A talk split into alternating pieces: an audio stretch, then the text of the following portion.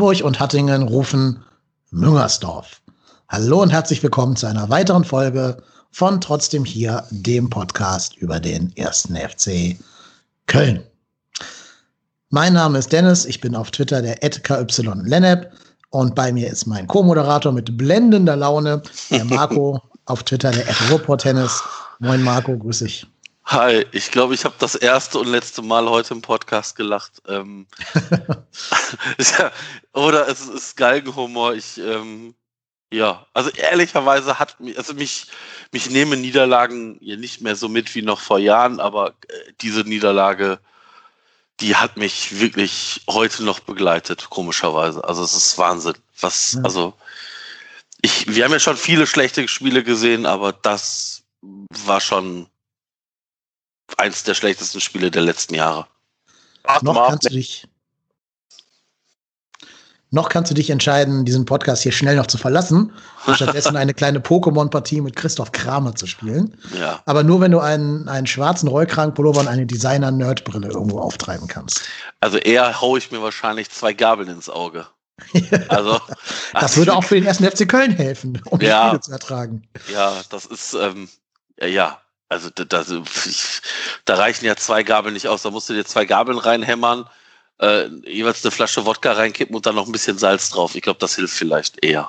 Vielleicht hat ja unser Gast auch Tipps für uns, wie man das verarbeiten kann. Der ist ja schon ein bisschen mehr, also länger leid geplagt als wir beiden. Wir begrüßen ganz herzlich bei uns den Ralf Friedrichs, den ihr auch schon aus ganz vielen Folgen kennt. Moin Ralf, grüß dich.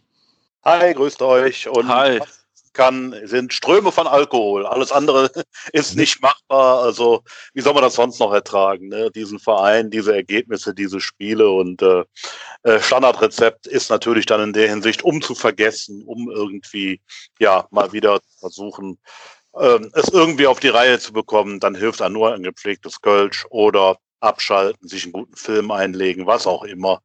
Äh, dümmere Tipps habe ich jetzt auch nicht mehr. genau, aber zumindest welche, die etwas weniger schadlich, schädlich sind als die von Marco. Wir fangen, wir fangen mit was Positivem an, bevor wir uns gleich in die Niederungen dieses Spiels begeben. Ähm, wir müssen nämlich ein paar Geburtstagsglückwünsche anbringen. Und zwar hat am Wochenende unsere Gästin und ich, ich darf sagen Freundin dieses Podcastes hier, die Saskia, das Ed Quarkbällchen, Geburtstag. Heute hat der Lost in Nippes, der Axel Goldmann Geburtstag und Sally Oetschan auch Geburtstag. Also ein dreifacher Grund zu feiern und ein dreifaches Hip Hip Hurra. Alles Gute euch dreien zum Geburtstag. Ich hoffe, dass zwei von euch dreien auf jeden Fall zuhören werden. Ähm, ja, alles Gute und bleibt gesund. Ja, da kann man sich nur anschließen. Definitiv. Genau. Leider hat sich Sally Oetschan kein Geschenk zum Geburtstag selber gemacht am Wochenende. Und damit habe ich jetzt eine wunderbare Überleitung geschaffen in das Spiel hinein. Wir haben gesagt, wir wollen das Spiel jetzt nicht Szene für Szene und einzeln und Minute für Minute aufdröseln.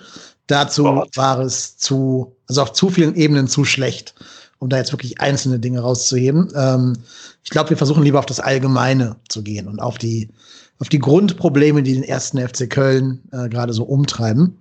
Ich habe mal eine kleine Quizfrage für euch. Vor wie vielen Spieltagen haben wir das letzte Tor selber erzielt? Eieieiei, das war vor Leverkusen, ne? Das muss Dortmund gewesen sein. Ne? Was meinst du mit selber erzielt? Aus dem, aus dem Spiel heraus? Nee, also dass wir einfach eine Eins auf der Anzeigentafel auf unserer Seite stehen hatten, egal wie. Boah, nicht im Pokal, also nur, nur Liga, ne? Pokal zählt nicht. Ich gerade sagen, Pokal zählt nicht, dann wüsste es ja fast schon Dortmund ja, gewesen. Nee, Mainz. Mainz. Stimmt. Stimmt. Es ist 1-0. Es ist fünf Spieltage her tatsächlich. Ich weiß gar nicht, welches Spiel das jetzt war, ob es Mainz oder, oder. Ja, Mainz. Ja. Kam Wolfsburg nicht nach Mainz noch? Dann haben wir nämlich gegen Wolfsburg das letzte Spiel gemacht. Äh, ist aber auch wurscht, weil ich wollte halt auf den Fakt hinaus, dass wir jetzt seit viereinhalb Spielen auf ein Tor warten mussten, wenn wir mal mhm. dieses Pokalspiel ein bisschen ausklammern, wo das Tor ja auch eher glücklich gefallen ist. Ähm, und ich würde auch behaupten, dass wir in diesen Spielen zusammen mit viel gutem Willen vielleicht auf zehn Torchancen kommen. Also wenn wir jetzt mal Schüsse aufs Tor dann noch einzählen. Und das, glaube ich, sagt schon eine ganze Menge aus, wo wir gerade stehen. Und da scheint es ja inzwischen auch egal, ob du es mit diesem falschen Doppel-Neun-System da spielst oder mit einem Modesta als Stoßstürmer. Die Resultate sind ja doch jetzt sehr ähnlich geworden. Und wenn dann noch eklatante Fehler in der Defensive dazukommen, dann verlierst du so ein Spiel eben auf beiden Seiten verdient 0 zu 5. Also sowohl die 0 vorne ist verdient, als auch die 5 hinten. Wobei hinten das sogar noch höher hätte sein können. Ähm, ich würde sagen, wir lassen unserem Gast einfach mal das erste Wort, ne, als gute Gastgeber, ja. die wir nun mal sind. Ralf, was ist denn so dein, dein Takeaway aus diesem Spiel? Ja, also erstmal, ich bin ja irgendwann, nachdem ich das Spiel dann mir interessiert angeschaut habe, äh, gar nicht mehr aufgeregt habe. Also ich weiß nicht, wie es euch geht. Bei mir ist es definitiv so, dass ich mich über sowas schon gar nicht mehr aufrege. Ich zähle nur noch mit, nach dem Motto, wie viele Gegentore werden es denn noch? Mhm. Äh, und das Ganze halt so mit einer gewissen Distanz betrachte. Jetzt gar nicht mal wegen Pandemie, sondern einfach, weil ich mich da schon gar nicht mehr so richtig zugehörig fühle. Also da ist auch eine gewisse Leere, die da entsteht und so. Ne? Aber dann, naja, nach dem Spiel bin ich halt runtergegangen äh, zu meiner Frau. Die hatte natürlich einen Film angeguckt in der Zwischenzeit und fragte dann, wie es denn so gelaufen sei. Dann habe ich gesagt, dieser Verein, dieser Kader, diese Spieler haben etwas Tolles geschafft. Das war genial. Genial, schlecht. Ich habe also selten eine so miserable, hundsmiserable Leistung des ersten FC Köln gesehen. Das will echt was heißen, äh, weil der FC ja es eigentlich immer wieder schafft, eigentlich das nicht mehr, dass du das nicht mehr toppen kannst. Aber irgendwie schaffen sie es doch. Das ist genial. Das ist, also ich kann die nur bewundern. In sowas sind wir wirklich Champions League. Champions League im total schlecht spielen. Also keine Chancen gehabt, im Prinzip die Gegner eingeladen. Es geht immer noch ein Tacken schlechter. Und das ist unfassbar, wie der Verein das schafft. Also ich, ich habe auch gesagt, ich, hab, ich war stolz. Also ich habe hinterher zu meiner Frau gesagt, ich bin richtig stolz auf die Jungs. Ne? Also wie die das noch packen, das noch schlechter hinzubekommen. Also genial. Ich bin entrückt und weiß gar nicht mehr, was ich dazu noch sagen soll. Jungs, ihr seid großartig im Schlechtspiel. Und ja, immerhin das haben wir. Ich meine, Tasmania Berlin verteidigt ja auch äh, seinen Rekord, hat gezittert und gebebt und gedacht, hoffentlich hauen die Schalker, nachher ziehen die mit uns gleich und nachher überholen sie uns sogar noch. Und das hätte ja sogar noch hinkommen können, weil der FC spielt ja erst später gegen Schalke. Aber äh, weil dann wäre es ja sowieso vorbei gewesen. Aber das äh, ist denen halt auch nicht genommen worden und so ähnlich ist das mittlerweile bei uns. Wir sind wirklich einfach erbärmlich schlecht und äh, wir haben bisher unheimlich oft Glück gehabt, dass wir die Niederlagen noch relativ ja, glimpflich gestalten konnten. Aber das war am Samstag mal nicht möglich. Also sie haben dann wirklich ihr Potenzial voll ausgeschöpft und genauso verloren, wie sie es auch verdient hatten. Weil bisher waren ja immer diese 1-0 oder 2-0, wo man auch wirklich scheiße gespielt hat, äh, wo man aber letzten Endes dann immer noch sagen konnte, ja, wir haben ja nicht hoch verloren, wir sind ja nicht untergegangen. Damit hat man sich ja mal wieder, wie man das am Geisbockheim eigentlich ständig macht, äh, die Messe schön gesungen. Und äh, ja, das war jetzt schwierig, das sich noch schön zu reden. Aber selbst das hat Markus Gisdol ja irgendwie noch halbwegs hinbekommen, selbst dieses Spiel zu relativieren. Also großartig. Also wie dieser Verein performt auf der Ebene, wir sind einfach nur schlecht. Das kriegt sonst kein Verein so hin. Das können mhm. nur wir. Und da sind wir einmalig. Dazu gehört für mich auch im Moment die Außendarstellung. Ne? Also, ja, ja. du hast gerade schon erwähnt, dass Gislo sich dann hinstellt und sagt, er könne der Mannschaft keinen Vorwurf machen. Das ist, ja, es, spricht, es ehrt ihn ja, dass er da jetzt nicht irgendwelche Leute öffentlich in die Pfanne haut, aber, aber das darfst du nach dem Spiel nicht sagen. Ja. Nein, das darfst du so nicht sagen nach diesem Spiel. Äh, das, das ist mir auch alles zu heiti-teiti, kuschel-wuschel da gerade am Geisburgheim.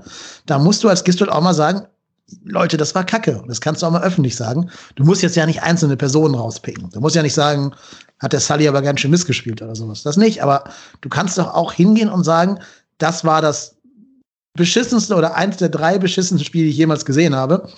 Jetzt müssen die mal irgendwie morgen früh hier antreten und mir erklären, was sie da gespielt haben oder sowas. Also, aber nicht immer diesen Schmose-Pädagogikkurs da fahren. Das tut, glaube ich, der Mannschaft auch nicht gut. Die braucht, glaube ich, inzwischen eine andere Ansprache als dieses Kuschelige. Also bei allem, was ich jetzt gerade natürlich, ich weiß nicht, ob es dem einen oder anderen aufgefallen ist, ein bisschen in die Ironie verfallen bin, äh, muss man ganz klar sagen, dass natürlich erwarte ich nicht, dass ein, äh, ein Trainer anschließend seine Mannschaft komplett in den Senkel stellt. Aber mal zu sagen, dieses Spiel ist völlig an uns vorbeigelaufen, waren schlecht, wir haben das und das nicht umgesetzt, es hat alle, allen gefehlt, der Herrschaftszeiten, wo ist denn dann bitte das Problem? Das kann man doch sagen. Also sich aber dann da hinzustellen und uns zu verkaufen, dass das alles wieder absoluter Blödsinn ist, dass wir das so schlecht gesehen haben, im Prinzip auch schon wieder versteckt die Erwartungshaltung da wieder mit reinzubringen, wo ich dann jedes Mal schon wieder ein bisschen Puls kriege. Also äh, da, da, fällt mir ehrlich gesagt nicht mehr allzu viel ein und deswegen auch eben meine Sorry, wenn ich da wirklich ein bisschen arg ironisch war. Aber äh, nein, auf der anderen Seite entschuldige ich mich nicht dafür, weil äh, entschuldigen müssen sich die Spieler, der Trainer und der Verein für diese Leistung, weil das war ein Schlag ins Gesicht für alle, die den ersten FC Köln schon seit Jahren, mittlerweile seit Jahrzehnten die Daumen drücken und hoffen, dass diese 30-jährige kurze Krise mal vorbeigeht. Man kommt, aus der man ursprünglich mal hergekommen ist. Ich weiß, ich verlange gerade wieder Unmögliches. Meine Erwartungshaltung ist wieder gigantisch. Nein, ich möchte einfach nur, dass wir ein normaler Bundesliga-Verein werden. Normal in Beziehung auf, äh, dass wir die Klasse halten, vielleicht mal ein bisschen nach oben gucken können und so vielleicht wie andere Mannschaften das ja durchaus hinbekommen haben. Ich könnte jetzt die Gladbacher nennen, die natürlich an dem Tag wieder ein absolutes Topspiel geliefert haben, also an dem Spieltag. Oder die Frankfurter, die es auch hinbekommen haben.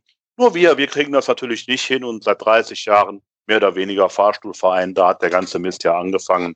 Nach 1990 ist dieser Verein ja quasi ja in diese äh, Richtung gefahren und seitdem hat er die konsequent fortgesetzt. Also man kann uns nicht nachher vorwerfen, äh, wir hätten keine Kontinuität. Wir haben absolute Kontinuität im Schlechtsein, im Absteigen, ab und zu mal wieder aufsteigen, dann aber wieder absteigen. Und das wird ja auch dieses Jahr wieder ganz, ganz eng.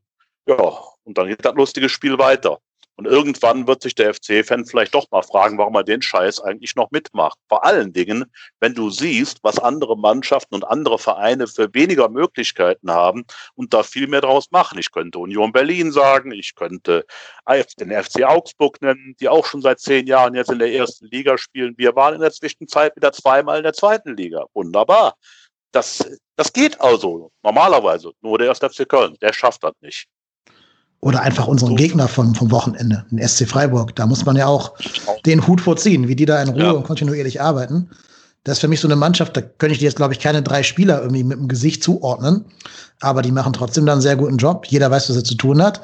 Und ich würde sogar behaupten, dass die sich am Wochenende nicht mal groß anstrengen mussten für ihre fünf Tore. Die haben uns ja mehr oder weniger selber eingeschenkt. War's ja. Also wenn Freiburg hat uns ja nicht hergespielt. Nein, überhaupt nicht. Ich habe seit dreimal aufs Tor geschossen. Die waren alle drin.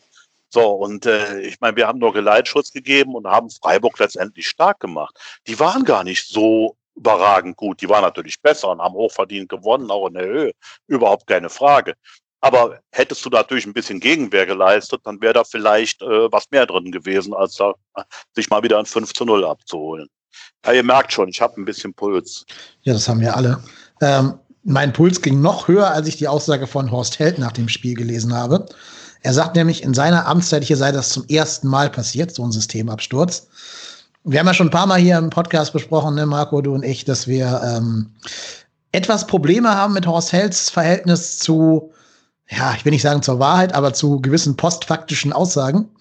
Realität. Ja, wie kann er denn sich ernsthaft hinstellen und sagen, dass das noch nie passiert sei? Wir haben vor, weiß ich nicht, vier Spielen oder so 4-0 gegen Leverkusen verloren. Wir haben zweimal richtig, richtig kacke gegen Union Berlin gespielt. Wir haben fast jedes Derby hier komplett ähm, kampflos hergeschenkt.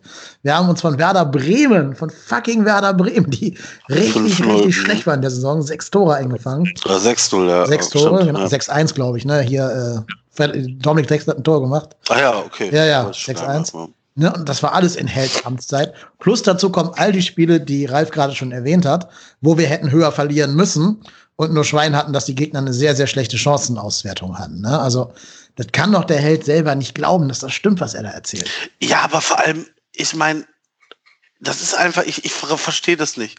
Ich verstehe weder diese Gistol-Aussage, ihr habt das völlig richtig gesagt. Wie kann man sich da hinstellen und sagen, die Jungs haben, äh, äh, ich kann den Jungs nichts vorwerfen. Also, sorry, wenn du denen da nichts vorwerfen kannst, dann nimm bitte sofort deinen Hut. Wenn du der felsenfesten Überzeugung bist, du kannst den Jungs nichts vorwerfen. Sorry, ich habe lang genug meine, meine Hände über Markus Gisto gehalten, weil ich wirklich irgendwo gehofft habe, dass er das Ding dreht und wir um diesen möglichen Trainerwechsel drumherum kommen. Aber ich bin ehrlicherweise mittlerweile so angenervt, weil ich, ich, ich, ich sehe einfach auch nicht, wie wir Tore machen wollen. Ich, ich, ich verstehe das nicht. Ich verstehe manche Ausstellungen nicht. Was, ohne jetzt auf, auf einzelne Spieler eingehen zu wollen, aber was, warum spielt Benno Schmitz? Ja, das hat jeder, jeder gefragt. Also, das, das, der hatte ja nicht, der hatte ja nicht eine Aktion, wo der beim Mann war. Nicht eine. Der hat auch, also sorry, ich will jetzt auch nicht auf den einschießen, ne? Da gab auch andere, die richtig scheiße gespielt haben gestern. Auch welche mit einem anderen Standing als ein Benno Schmitz. Aber der hat ja nicht mal ein, ein Positionsspiel, was so einer Bundesligamannschaft angemessen ist. Ja. Der, der steht da ja rum wie so ein Regionalliga-Kicker, der sich versehentlich in die Bundesliga verirrt hat und nicht weiß, wie er irgendeinen Bundesliga-Stürmer decken soll. Ja, war faszinierend, aber äh, wie gerade schon gesagt, äh, Benno war da nicht alleine, da waren all die anderen. Nein, nein, nein, nein aber das ist. Aber, aber das natürlich, ist, das war auffällig. Er, er hatte ja. von allen noch die, die schlechteste Performance, was wirklich was heißt. Ich verstehe auch nicht, warum man dann sagt, man würde einem Easy keine Steine in den Weg legen, wenn der gehen will, aber dass so ein Benno Schmitz hier komplett außerhalb jeder Kritik steht anscheinend und ja, nicht mal irgendwie also wenn ich schon Spieler zur U21 versetze, dann muss da auch mal jemand bei sein, der jetzt hier in drei Jahren noch nie ein gutes Spiel gemacht hat. Ja, aber jetzt also, mal, aber jetzt mal im Ernst, dieses, also, also Christian Clemens und Frederik Sörensen und Robert Voloda zu U21 zu versetzen. Das sind die ärmsten ähm, Leute überhaupt. Die, das sind ja die, die, ich weiß gar nicht, wann, wann haben die zuletzt Bundesliga für uns gespielt? Ja, Sörensen gegen Gladbach und Clemens vor einem Jahr oder sowas. Ja, aber das ist, ich meine, das sind, ich meine, das ist ja eine Maßnahme. Ich meine, mit, so wie man das jetzt so mal durch die Blume gehört hat, will man Robert Voloda halt äh, ausleihen, damit der Spielpraxis sammeln kann. Das ist ja auch okay. Also der kann ja auch noch bei der U, äh, bei der, bei der zweiten Mannschaft ja auch noch Spielpraxis sammeln. Ähm, und für Clemens und Sörensen, ich meine, Sörensen sagt man damit, äh, vorsichtig gesagt, Junge, pass auf, bei dem ersten Angebot, was du hier kriegst, musst du hier weg sein, sonst spielst du hier nicht mehr. Aber ich äh, bin mal gespannt, ob das dazu beiträgt, dass irgendjemand ihn verpflichtet, weil das macht ja auch, bringt ja auch, setzt ja auch kein gutes Licht für den Verein, der ihn eventuell verpflichten möchte. Also ich meine, ja. ähm, Weiterverkaufswert, der ist natürlich da, äh, der, der, wird da nicht steigen, im Gegenteil. Das ist also mehr oder weniger der Kapital Für die Kasse, für die kriegst du eh nichts mehr. Die sind im letzten Vertragshalbjahr. Ja. Da geht es darum, den Vertrag möglichst günstig aufzulösen, wenn ein Interessent kommt. Wie bei, wie bei Terodde damals. Da geht es nicht mehr um Ablöse bei den dreien. Oder bei den beiden. Bei Volo, das ist ein anderer Fall.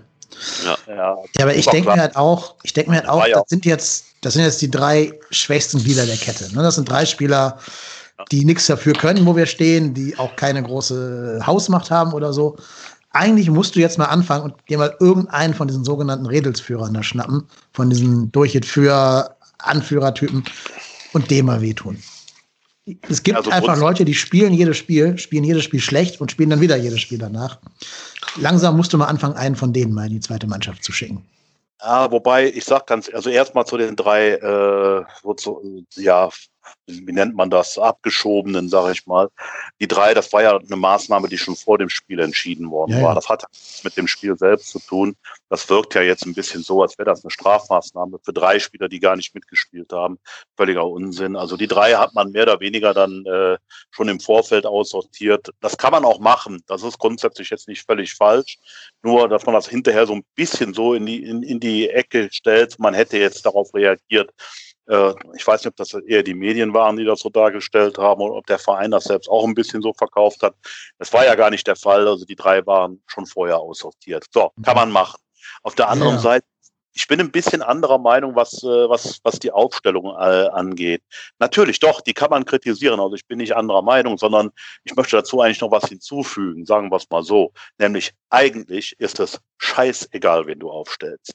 Weil die durch die Bank eigentlich alle ähnlich schlecht sind oder ähnlich, naja, gut oder wie soll man das beurteilen, einen ähnlichen äh, Standard haben, also eine ähnliche Basis.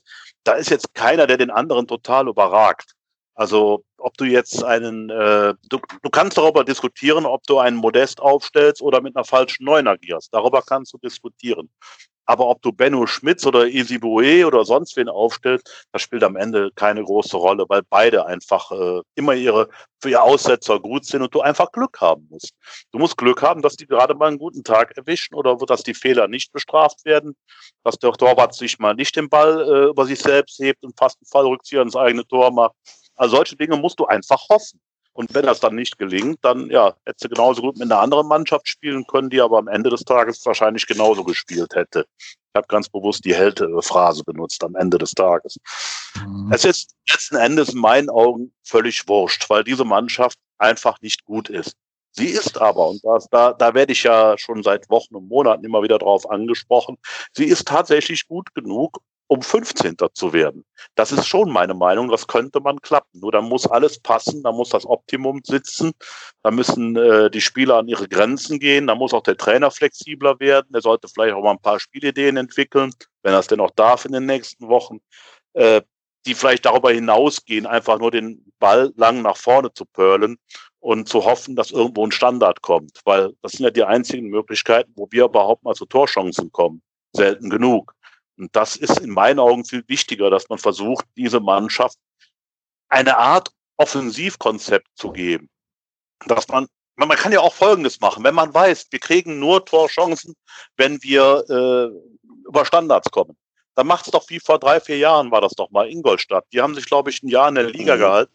Ich weiß es schon gar nicht mehr, indem sie einfach über die Flügel gespielt haben, sich da haben faulen lassen äh, oder ständig hingefallen sind und dann äh, Freistöße provoziert haben. Und dann hat da vorne, haben da ein, zwei Leute gestanden, ich glaube Moritz Hartmann noch, weiß nicht, wer der andere war, spielt auch keine Rolle mehr. Die haben die Dinger dann reingemacht. So sind die in der Liga geblieben, nur über die Standards. Die waren grottenschlecht, die waren nicht gut, aber die wussten, das Einzige, was wir können, ist das. Ne? Und äh, haben das wirklich gemacht. Beim FC sehe ich ja auch nicht mal das. Ich sehe gar nichts. Ich sehe überhaupt kein Offensivspiel. Oder habt ihr irgendwas ausmachen können? Wenn ja, dann müsst ihr mir das verraten. Nee, ganz im Gegenteil. Ich habe nämlich tatsächlich danach auch noch unsere Freunde vom Niederrhein gegen die Bayern spielen sehen. Und es liegt natürlich jetzt fern, hier ein positives Wort über Mönchengladbach zu verlieren. Aber da wusste halt jeder Spieler, was er tun muss, wenn der Ball da, da oder da ist. Also du hast genau gesehen, wie die die Bayern besiegt haben. War nicht Zufall, war nicht Glück und war nicht drei Standardsituationen. Das war ein ganz klarer Matchplan, wo genau gesagt wurde, hier, äh, ähm, wer ist der Mensch, der die Tore gemacht hat? Äh, nicht Hofmann. Neuhaus, der andere. Hofmann, Hofmann, genau. Hofmann, wenn der Ball da ist, rennst du da zwischen die, in die Nahtstelle, zwischen den beiden Innen- und Außenverteidigern. Und du, der den Ball hat, spielst ihn dann da und dahin und so weiter. Das waren einstudierte Züge. Und damit haben sie die Bayern, die nun mal beste Mannschaft Deutschlands, besiegt. Aber so ein Spielzug, nur der Spielzug, ob der jetzt zum Erfolg führt oder nicht, habe ich bei uns noch nie gesehen, dass du das Gefühl hast, der eine macht was und der andere weiß, was der erste tut und weiß, wie er darauf reagieren muss. Bei uns ist alles Glück, dass du da vielleicht mal einen Gedankenblitz hat oder dass Thielmann irgendwie einen abgefälschten Schuss im Tor unterbringt oder halt Standardstärke. Aber so ein richtiges Tor, das einem Plan entspringt, habe ich bei uns ja vielleicht gegen Hoffenheim am ersten Spieltag gesehen und dann auch nicht mehr. Ich, also was mir massiv in den letzten Wochen aufgefallen ist, und ich, ich weiß gar nicht, seit wann das so ist, dass sich bei uns auch keiner bewegt. Achtet mal bitte auf Einwürfe.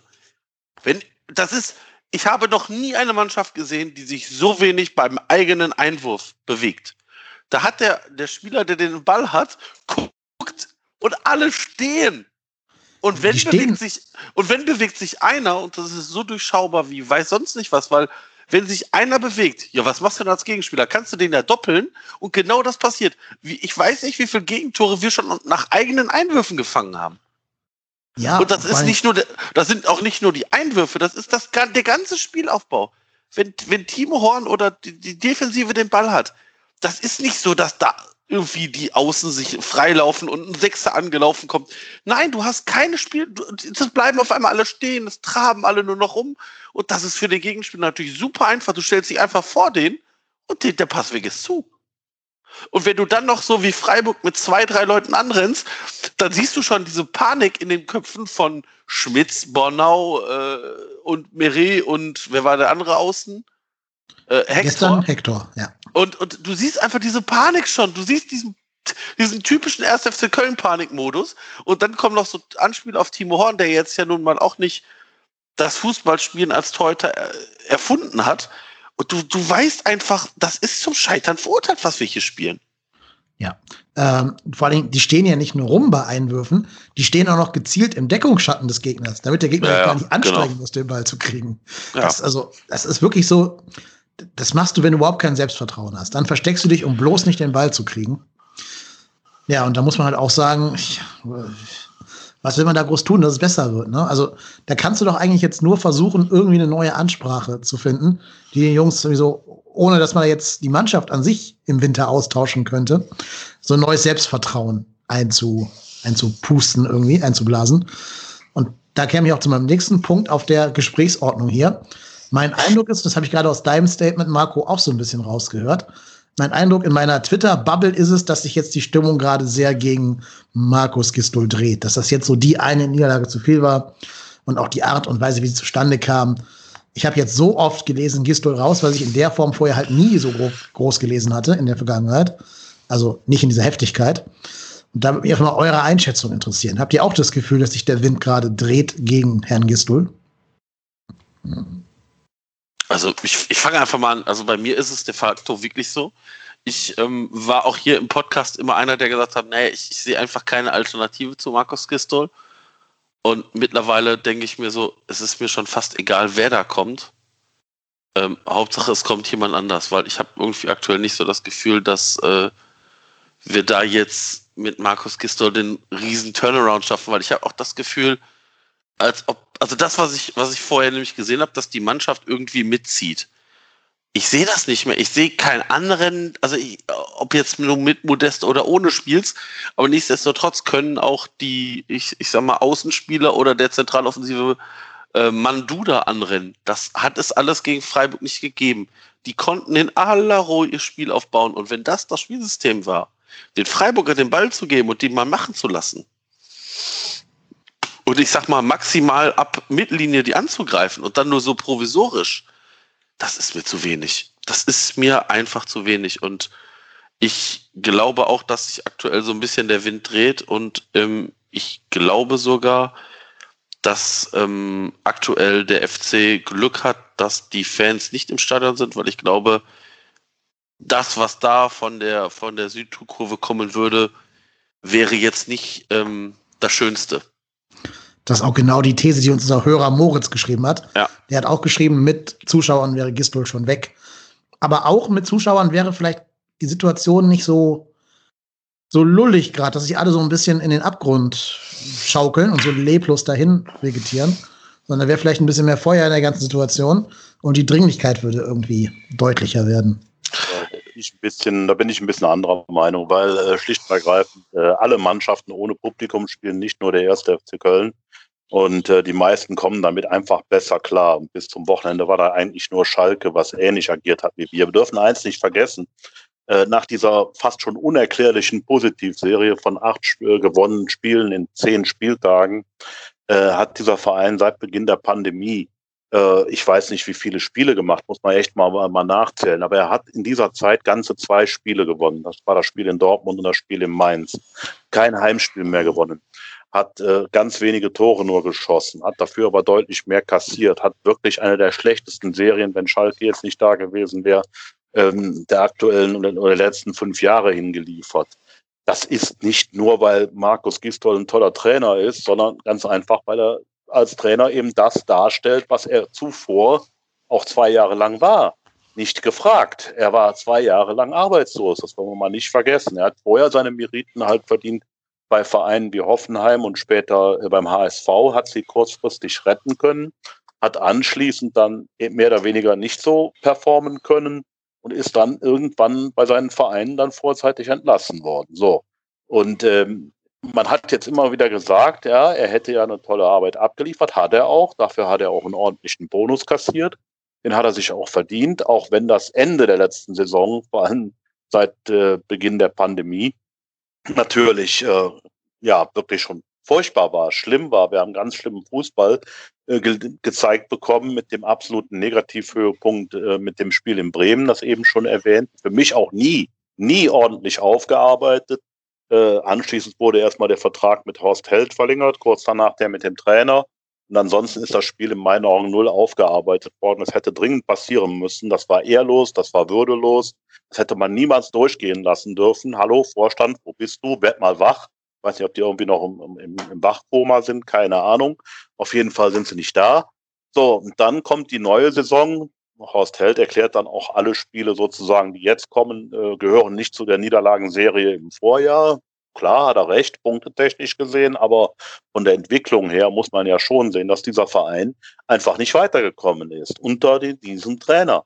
Und äh, dann im Prinzip war er ja schon weg. Ja? Also hätte der in Dortmund nicht gewonnen. Und man hat ja gedacht, in Dortmund kriegen wir eine 5-0-Klatsche.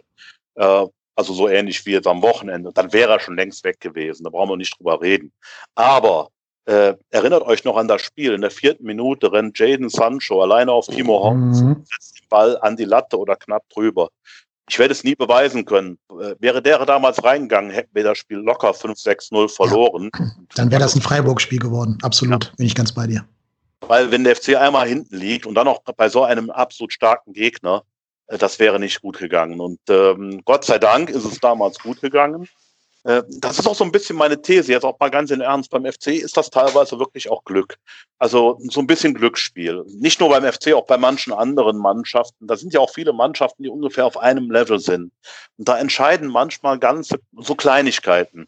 Gehst du früh in Führung? Hast du die ersten Torchancen, holst dir Selbstbewusstsein, was weiß ich. Beim FC scheint das auch so zu sein, das war ja dann auch wirklich so, dass Dortmund dann auf einmal funktioniert hat und die Mannschaft sich in einen, ich nenne es mal Abwehrrausch gespielt hat und auch wirklich gut gespielt hat, Glück hatte bei diesen Ecken, das waren ja reine Glückstore, brauchen wir nicht drüber reden. Aber die Mannschaft hat sich das nachher über, die, über den Kampf und über die Leidenschaft verdient, die sie aber im Prinzip erst durch das Spiel bekommen hat, dieses Selbstbewusstsein.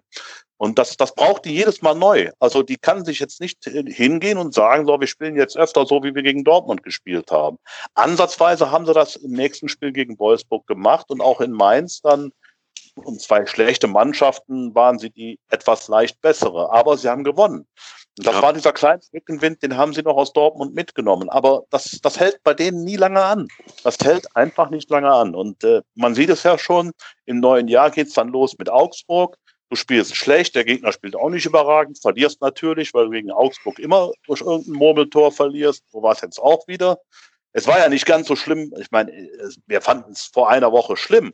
Aber da wurde uns ja auch wieder von Markus Gistol erzählt, um jetzt wieder zum Trainer hinzukommen, dass das eigentlich ein, ein gutes Spiel war von seiner Mannschaft. Da habe ich mir dann auch gedacht, was raucht der Mann abends unter, unter der Bettdecke? Ne? Das kann doch nicht wahr sein. Das war doch kein gutes Spiel. So, er hatte nicht Unrecht mit der Tatsache, dass das Spiel äh, durchaus umkämpft war, aber äh, wenn eine Mannschaft äh, reifer gewirkt hat, dann war es definitiv Augsburg. Ja, und dann kommt eine Woche später dieser totale Offenbarungseid. Jetzt komme ich äh, zum Schluss der Thematik. Ich glaube nicht, dass Markus Gisdol noch eine große, lange Zukunft beim ersten FC Köln haben wird. Äh, ich habe ihm auch lange noch die Stange gehalten, so nach dem Motto, was soll ein Trainer wegzubringen? Wen willst du denn holen? Es ist doch nichts auf dem Markt oder die Namen, die teilweise auf dem Markt sind, wenn wir jetzt mal Favre außen vor lassen, den wir im Leben nicht kriegen werden. Ähm, die restlichen Namen, die jagen einem ja mehr Angst als Zuversicht ein. Also, und vor allen Dingen, ja. wenn ich schon bedenke, dass Horst Held und Alex Werde den Trainer aussuchen, dann wird mir dann auch.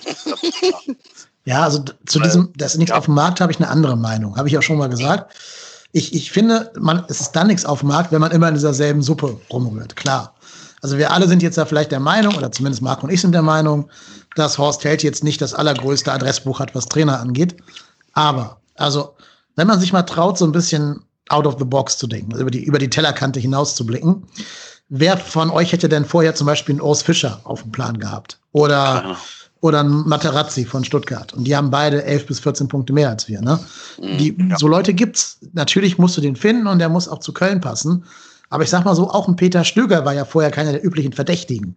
Der war ja nicht einer von diesen Breitenreiter, Gistol, Taifun Korkut Leuten, sondern auch so ein bisschen um die Ecke gedacht. Da habe ich ganz kurz unterbrechen, ja, bitte, weil klar, da äh, äh, weil da hake ich einfach nur mal kurz ein und sag dir mal zwei Experimente, die der FC aber gemacht hat in jüngster Vergangenheit. Das waren Markus Anfang und äh, Achim Bayerlorzer. Das waren ähnliche Experimente. Die sind, die, sowas geht beim FC eigentlich Ausnahmsbürger reihenweise schief. Bei den anderen scheint es zu klappen. Ja, aber jetzt mal, pass auf, aber jetzt mal wirklich. Also Markus, also das, wie soll ich das jetzt sagen, ohne, ohne justiziabel äh, äh nachher hier irgendwie. Also dass Markus Anfang jetzt vielleicht nicht der nächste Welttrainer sein wird. Ja, das ich glaube, dafür, aber, ja, aber, aber, ist, ist das jetzt nicht gerade so ein bisschen äh, Rückblickswissen? Also ich finde auf dem Papier, jetzt bevor er hier war, hat doch der Transfer oder das Verpflichten von Markus Anfang Sinn ergeben. Ja, aber, aber, damals, aber, Moment, Moment, ganz aber, kurz, Ende, ja, ganz kurz. Ja. Der hatte damals Erfolg mit, mit Kiel ne, und hat da wirklich auch guten, ansprechenden Fußball gespielt mit einem klar erkennbaren System. Kommt aus dem Rheinland, Kölner äh, Wurzeln, ne, hat vielleicht auf der falschen Seite vom Rhein mal gespielt, okay, aber ist zumindest Rheinländer. Das heißt, also auf dem Papier machte das doch damals eigentlich sogar Sinn, oder? Man hat halt vielleicht nicht genug auf seine Persönlichkeit ja. geachtet und hat ihm zu viele Wünsche. Genau. Erfüllt. Klar. Genau, das ist das. das ja, aber das genau das ist das ja. Ja, aber ich sage mal jetzt mal vorsichtig, ich meine jetzt äh, Breitenreiter und äh, hier, Bayer Lorzer, Breitenreiter schon. Äh, Bayer Lorzer und auch Anfang haben mit beides mit, ich sag mal, No-Name-Teams so semi-gut gespielt. Also die haben ja jetzt auch nicht die Bäume ausgerissen. Also, na, also Kiel hat einen ansprechenden Fußball gespielt, aber halt für ihre Verhältnisse. Und wenn du, ich glaube, wenn du da mal hingeguckt hättest, wie Markus Anfang wirklich ist und ich, ich also ich sage jetzt mal vorsichtig, die Offiziellen unterhalten sich ja mit den Leuten. Seid mir nicht böse. Also entweder kann sich Markus Anfang wunderbar verstellen oder aber die Leute, die Markus Anfang geholt haben, haben halt einfach null Plan. Weil wenn der, wenn der nur ansatzweise sowas gesagt hat wie nachher bei uns in den Pressekonferenzen, ja, sorry, aber dann hätte ich doch gesagt, hör mal, das ist ein Dampfplauderer. Ja, aber ja ich wollte jetzt das auch als Beispiel nennen, äh, dass der FC das durchaus schon mal gemacht hat. Und ich bin übrigens auch der Meinung, dass es auch nicht völlig unberechtigt war, das mal zu versuchen. Das habe ich ja damit nicht sagen wollen. Ich wollte nur sagen, dass es beim FC nicht funktioniert hat. das war halt der Punkt. Und deswegen äh, vielleicht, ich denke, da ist, wir nehmen lieber jemanden, der, äh, der sich schon bewiesen hat. Das, das wollte ich damit sagen. Nachdem man zweimal mehr oder weniger damit Schiffbruch erlitten hatte mit diesen, ich nenne es mal Experimenten. Mhm. Hm, ja, wobei beim FC hat ja außer Peter Stöger alles Schiffbruch erlitten jetzt in den letzten 20 Jahren. Ne? Also Experimente, alteingesessene äh, Trainerfüchse, hat ja alles kaum funktioniert. Das ist richtig, ohne Zweifel. Also äh, übrigens brauchst, rennst du bei mir da offene Türen ein. Ich hätte gerne so jemanden, der äh, vielleicht noch nicht verbraucht ist, wo man einfach weiß, der hat vielleicht äh, eine spannende Vita in der dritten Liga und so weiter. Also das, das wäre äh, durchaus angemessen, das mal zu probieren. Äh, allerdings eben, weil das schon so oft schiefgegangen ist, kann ich mir nicht vorstellen, dass der FC das riskiert. Weil natürlich auch die Leute, die das aussuchen, daran gemessen werden, natürlich Sorge um ihren Posten haben. Zu Recht natürlich auch. Ne? Vor allen Dingen, wenn man schon so oft daneben gelegen hat. Und äh, ja, äh, von daher halte ich dieses Experiment leider muss ich fast schon sagen, je nachdem welcher Name es ist äh, beim FC, äh, dass die das nicht machen. Also das, das wäre jetzt mein Tipp. Ich kann aber auch daneben liegen, keine Ahnung. Wer weiß, vielleicht muss der FC sogar ein Experiment machen, weil wir sowieso finanziell gesehen dermaßen am Fliegenfänger hängen, wie, ich, wie man so hört, äh, dass du im Prinzip nachher wirklich die ganz kleine Lösung nehmen musst, was ja nicht schlecht sein muss.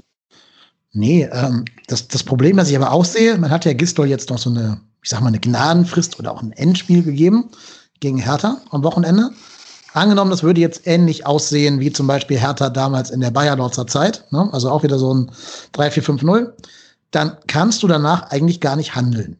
Denn wenn du jetzt nicht sagst, okay, wir lassen das erstmal jetzt für zwei Spiele noch ähm, Pavlak und Schmid machen, danach kommen ja äh, Schalke, ein enorm wichtiges Spiel, Hoffenheim und Bielefeld. Also im Endeffekt drei Spiele, wo du fast schon jetzt vier bis sieben Punkte rausholen musst, wenn das gegen Hertha in die Binsen geht.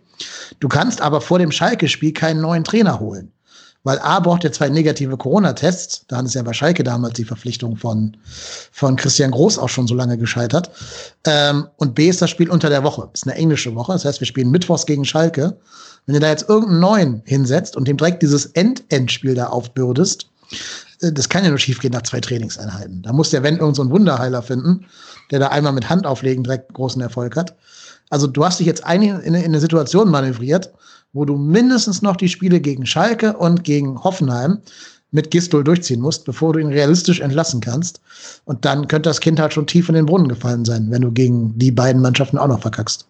Ja, ich glaube auch nicht, dass der so schnell entlassen wird. Da müsste im Prinzip, weil Horst Held hat ja auch gesagt, also äh, man müsste im Prinzip noch mal so schlecht spielen. Ich meine, wenn ich einem Verein das zutraue, dann so nicht. Aber äh, Nein, hat er ja wirklich gesagt. Ne? Also, wenn das jetzt ich behaupte mal, wenn der FC jetzt nur so 1 zu 2, 1 zu 3 verliert gegen einen qualitativ besseren Gegner, das ist die Hertha trotz ihrer eigenen Probleme ja der, äh, auf jeden Fall. Ähm, dann wird es hinterher wieder heißen, die Mannschaft hat sich gut verkauft, Timo hat uns lange im Spiel gehalten, der Fehler war kein Fehler und äh, die anderen beiden Tore waren Pech, der ist ausgerutscht. Am Ende waren wir noch mal, äh, sind wir noch mal aufgekommen, hatten noch mal eine Ecke und der ja. Ball ging knapp vorbei. Äh, ist, ihr kennt das. Die Elfmeterentscheidung war sehr hart. Ja, die Elfmeterentscheidung war hart, die rote Karte auch. Ne? Und ja, müssen wir nicht drüber reden. Das ist das, das Gewäsch, was wir uns jedes Mal anhören müssen. Und äh, ah, ich, das, das nervt dermaßen. Aber deswegen glaube ich zum Beispiel nicht, dass wir nächste Woche, wir werden sicher eine Reaktion zeigen. Äh, ob das sich auf das Ergebnis positiv auswirkt, ist eine andere Frage. Aber ich könnte mir vorstellen, dass die Mannschaft besser aussieht als gegen Freiburg, mhm. was eigentlich aber auch nicht alles so schwer sein kann. Nee. Also alleine, was dir halt nie passieren darf als Mannschaft, egal wie schlecht dein Tag ist, dass du fünf Kilometer weniger läufst als dein Gegner.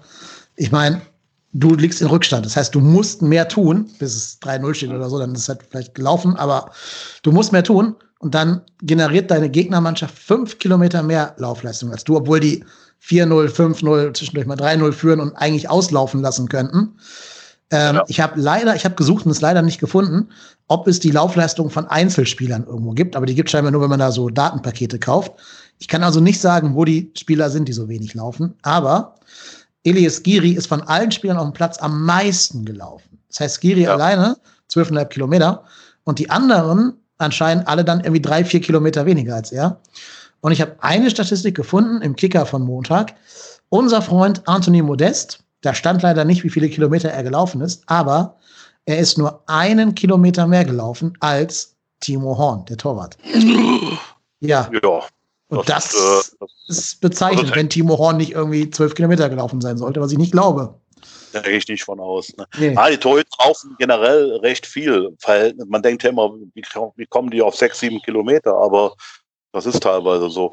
Ja. Äh, nein, bei, bei Modest, äh, also das ist ja sowieso ein Sonderfall. Also ich meine, da könntest du erstmal über die Verpflichtung allgemein nachdenken. Also, okay, die Verpflichtung fand ich immer richtig damals, aber fünf, äh, den Zehn-Jahres-Vertrag nicht, vor allem nicht zu den Konditionen. Äh, fünf plus fünf Jahre, also fünf Jahre Stürmer, fünf Jahre Stürmer-Trainer zu einem exorbitanten Betrag. So, und dann äh, funktioniert er nicht mehr so wie vorher. Hat in China viel Substanz gelassen, er ist älter geworden, kommt noch dazu und dann e ewig lang nicht gespielt und dann seitdem auch öfter verletzt gewesen. Und also es ist ja wirklich nur noch ein Schatten früherer Tage und das ist ein sehr teurer Schatten, den wir da haben. Und äh, das ist wirklich, wirklich dramatisch. Ich hätte nie gedacht, dass der sich so schlecht entwickelt.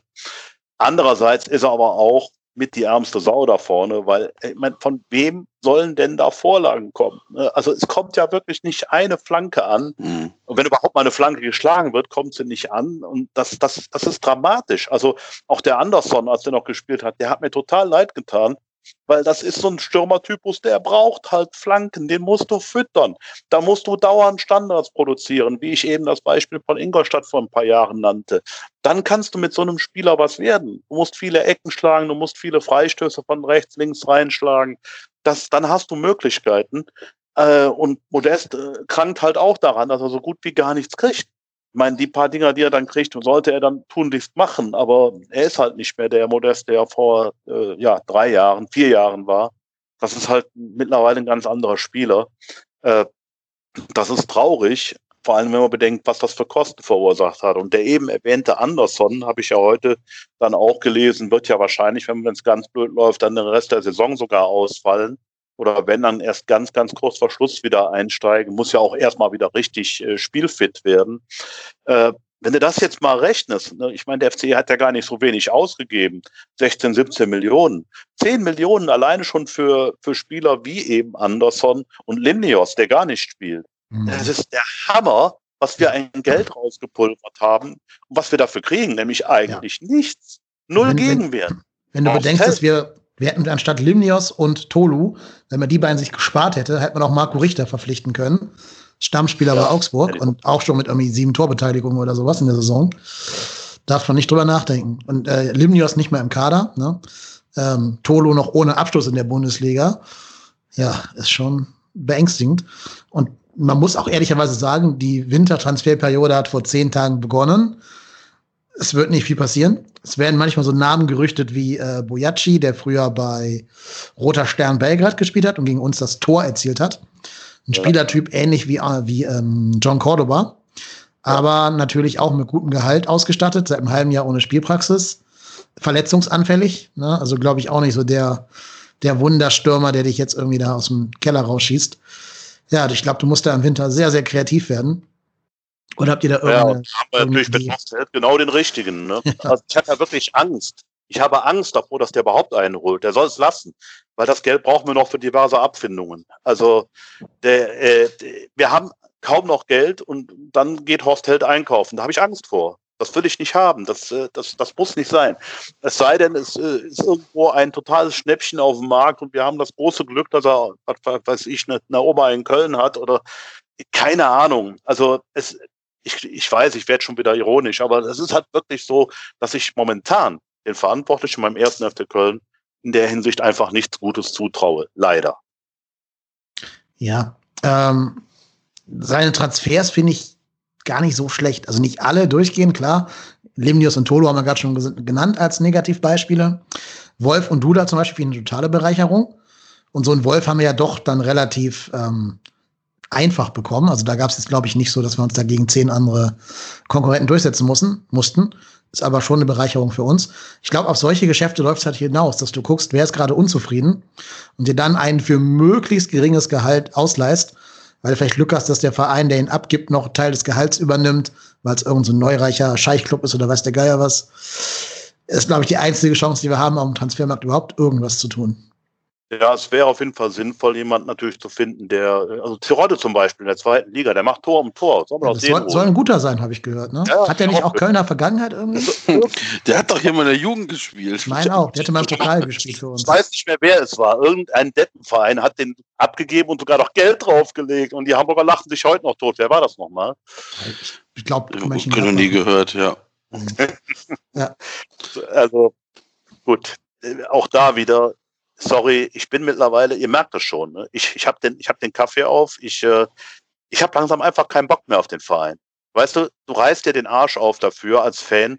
Du willst, dass dieser Verein gut spielt, versuchst ihn zu unterstützen. Bis seit 30 Jahren hörst du dir an, ja, wir brauchen Zeit, wir brauchen Geduld. Und dann gibst du ihnen Zeit und Geduld, dann steigen sie ab. Okay, dann gibst du ihnen Zeit und Geduld, dann steigen sie wieder auf dann steigen sie wieder ab, ne? Und dann singen wir uns noch das schöne Lied, weil wir so bescheuert sind, finden wir das alle lustig. Also irgendwann ist auch mal ein Punkt erreicht. Also ich habe jetzt sechs Abstiege miterlebt. Also ich, das, das, äh, das, das, das tue ich mir einfach nicht mehr an. Wenn die noch mal absteigen, dann steige ich erstmal aus. Dann wollen die erstmal sehen, wie sie klarkommen. Weil davon abgesehen haben ja alle mit Corona momentan sowieso alle ihre eigenen Probleme. Und dementsprechend äh, ist ja auch eine gewisse Leere im Umfeld zu merken. Du spürst ja, dass die Fans da gar nicht mehr so hundertprozentig hinterstehen. Einerseits aufgrund der Distanz, die man sowieso schon hat. Andererseits natürlich aufgrund der wirklich grottenschlechten Leistungen, die da ja mittlerweile seit Urzeiten angeboten werden. Und es wiederholt sich immer wieder, immer wieder. Es kommt immer wieder dasselbe dabei rum. Du spielst immer nur gegen den Abstieg. Du kommst immer, irgendwann steigst du auch ab. Das ist ja mittlerweile schon fast eine logische Konsequenz. Das ist eine Kontinuität, wie ich eben schon sagte. Und dann musst du dich wieder aufbauen. Dann musst du wieder von vorne anfangen. Da fängst du wieder an zu diskutieren. Vielleicht täte uns ein Neuaufbau in der zweiten Liga gut. Habe ich heute irgendwo gelesen. Ey, ich will keinen Neuaufbau in der zweiten Liga mehr. Das hat uns nie geholfen. Gegenteil, wir sind noch mehr pleite geworden. Wir haben noch mehr Idioten verpflichtet, die einfach nichts können. Die Leute verpflichten, die nichts können, weil zweiklassige Leute stellen drittklassige Leute ein. So läuft das beim ersten FC Köln schon seit über 20 Jahren. Ich kenne es gar nicht mehr anders. So, und dann kriegen wir solche Spiele geliefert. Und da muss ich mir vom Trainer nach anhören, dass die Mannschaft sich bemüht hätte. Er hat doch so den Arsch auf. ja, das ist wirklich so. Ich, ich, ich lache also, auch nur, weil ich sonst weinen müsste. Ähm, ich meine jetzt rein Fußball bezogen. Nein, nein, nein, ich stimme dir in jedem einzelnen Wort zu. Aber das, das ist einfach, ich fühle mich dann auch verarscht. dann seit Wochen, äh, Monaten, dann diese Alibis, diese ständigen Alibis, diese ständigen Ausreden. Ja, uns fehlen die Fans so. Genau die Fans, die man ein halbes Jahr vorher noch vorgeworfen hat, dass sie eine zu hohe Erwartungshaltung haben. Die fehlen dann auf einmal. Ich kann die Scheiße nicht mehr hören. Die sollen den Mund halten, die sollen Leistung abliefern. Oder sollen es zumindest versuchen. Die kriegen von mir immer Applaus, die Spieler und auch die, die Verantwortlichen, wenn man sich wirklich ernsthaft, damit meine ich jetzt wirklich, richtig bemüht und sich alles dafür getan hat, wenn man dann schlechter ist als der Gegner, Herrschaftszeiten, dann war es eben so. Aber all diese Ausreden, all dieses, ah, ich weiß doch, wie die alle hinten rum drauf sind, die lachen sich doch tot über uns Fans, dass wir den ganzen Wahnsinn auch noch bezahlen. Also, sorry, ich kann mit dem ganzen Scheiß ehrlich gesagt nicht mehr viel anfangen. Der ganze Profifußball geht mir auf den Sack. Und ganz besonders mein Verein, muss ich leider so sagen. Die gehen mir einfach wirklich total auf die Nerven. Ich kann das mittlerweile auch nicht mehr schönreden, gutheißen oder diplomatisch sein. Wenn ich jetzt gefragt werde, kriegt man alle von mir zu hören. Dieser Verein spielt gerade damit, ich bin ja nicht der Einzige, der so denkt, das müsst ihr nicht glauben. Ich weiß, ich bin in Communities drin, wo das genau so diskutiert wird. Was meinst du, wie viele nach Corona wiederkommen? Ob das Stadion dann immer ganz voll sein wird, da bin ich ehrlich gesagt nicht so sicher. Wenn die so weitermachen, wenn die sich wenigstens mal ehrlich machen würden, hätte dieser Verein zum Beispiel irgendwann mal gemerkt, dass wenn ein neues Präsidium da ist, dass dann auch ein Neuanfang stattfinden muss. Was machen die Schnarchnasen? Sitzen da rum, schlafen regelrecht vor sich hin, es passiert gar nichts. Man hätte doch da mal einen Neuanfang starten können. Man hätte diesen Verein reformieren müssen. Das hat man sich übrigens gewünscht von Seiten der Mitgliedschaft, die die drei gewählt haben. Das erste war, die erste Idee, die sie hatten, war, den Vertrag mit Armin Fee zu verlängern. Ja, glaubst du es denn? Also, und den wollten wir doch alle quitt werden. Ja. Ne? Und heute sagt jeder, was das für ein Depp war. Jeder. In den Medien sagt es auch jeder, komischerweise. Hat es aber damals keiner gesagt. Als ich es damals gesagt habe, oder naja, ich habe es ein bisschen anders formuliert, ne, dann ist aber anschließend wird vom FC abgestraft, so nach dem Motto, da kommt jetzt keiner mehr zum Stammtisch. Ja, weil du mal zu kritisch warst. Ne? Aber wärt immer damals kritisch gewesen, dann wäre einiges anders gelaufen. Ja, also man muss im Rückblick sagen, Armin Fee ist der Totengräber dieses Vereins. Und ist ja, sich dessen noch nicht mal. Er ist zumindest in der jüngsten Vergangenheit natürlich einer der ja. Äh, Hauptakt. Die aktuelle Situation ist für mich zum ganz, ganz großen Teil auf den Mist gewachsen, den Armin Fee mit der Vertragssituation von den diversen Spielern hier geschaffen hat, die wir es noch an der Backe ja. haben. Zu, zu erinnern. Ich weiß ganz genau, dass die den hätten halten ja. können und die hätten ja. ja. ja. vergrößern können, indem sie mit allem aufgefahren wären, was da ist. Ich meine, was hat dieser Verein denn noch an Gewicht, außer seiner Tradition? Du kannst damals war ja noch Toni Schumacher, da hättest was weiß ich, mit allem Möglichen, mit dem Präsidenten, mit dem, mit dem Trainer. Jeder hat doch in Deutschland gewusst, was da für ein Riesentalent rumlief. Er meint ein 50 bis 100 Millionen Euro Fehler. Da kommt ich nicht drüber hinweg. Und jetzt tun sie alle so, als wenn das nichts passiert wäre, versuchen das immer läppisch wegzumoderieren, indem sie einfach sagen, ja, damit hatten wir doch nichts zu tun. Nein, hattet ihr doch. Hattet ihr wohl, ihr habt auch beteiligt. Aber der Hauptfehler war natürlich Armin Fee. Aber auch ein Gistol hätte seinerzeit neben Thielmann auch einen Wirtz hochziehen können. Hat er nicht gemacht. Ich weiß nicht warum. Man wusste doch damals schon, wie gut der Junge ist. Was hat man ihm angeboten? Ein Platz in der U19. Da hatte der keinen Bock drauf, nachdem Leverkusen schon bei ihm vor der Tür stand.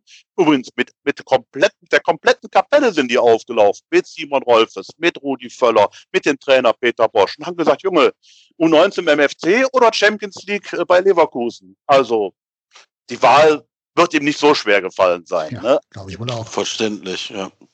Und wir hätten sagen immer noch, wir hätten keine Chance gehabt. Da platzt mir doch alles.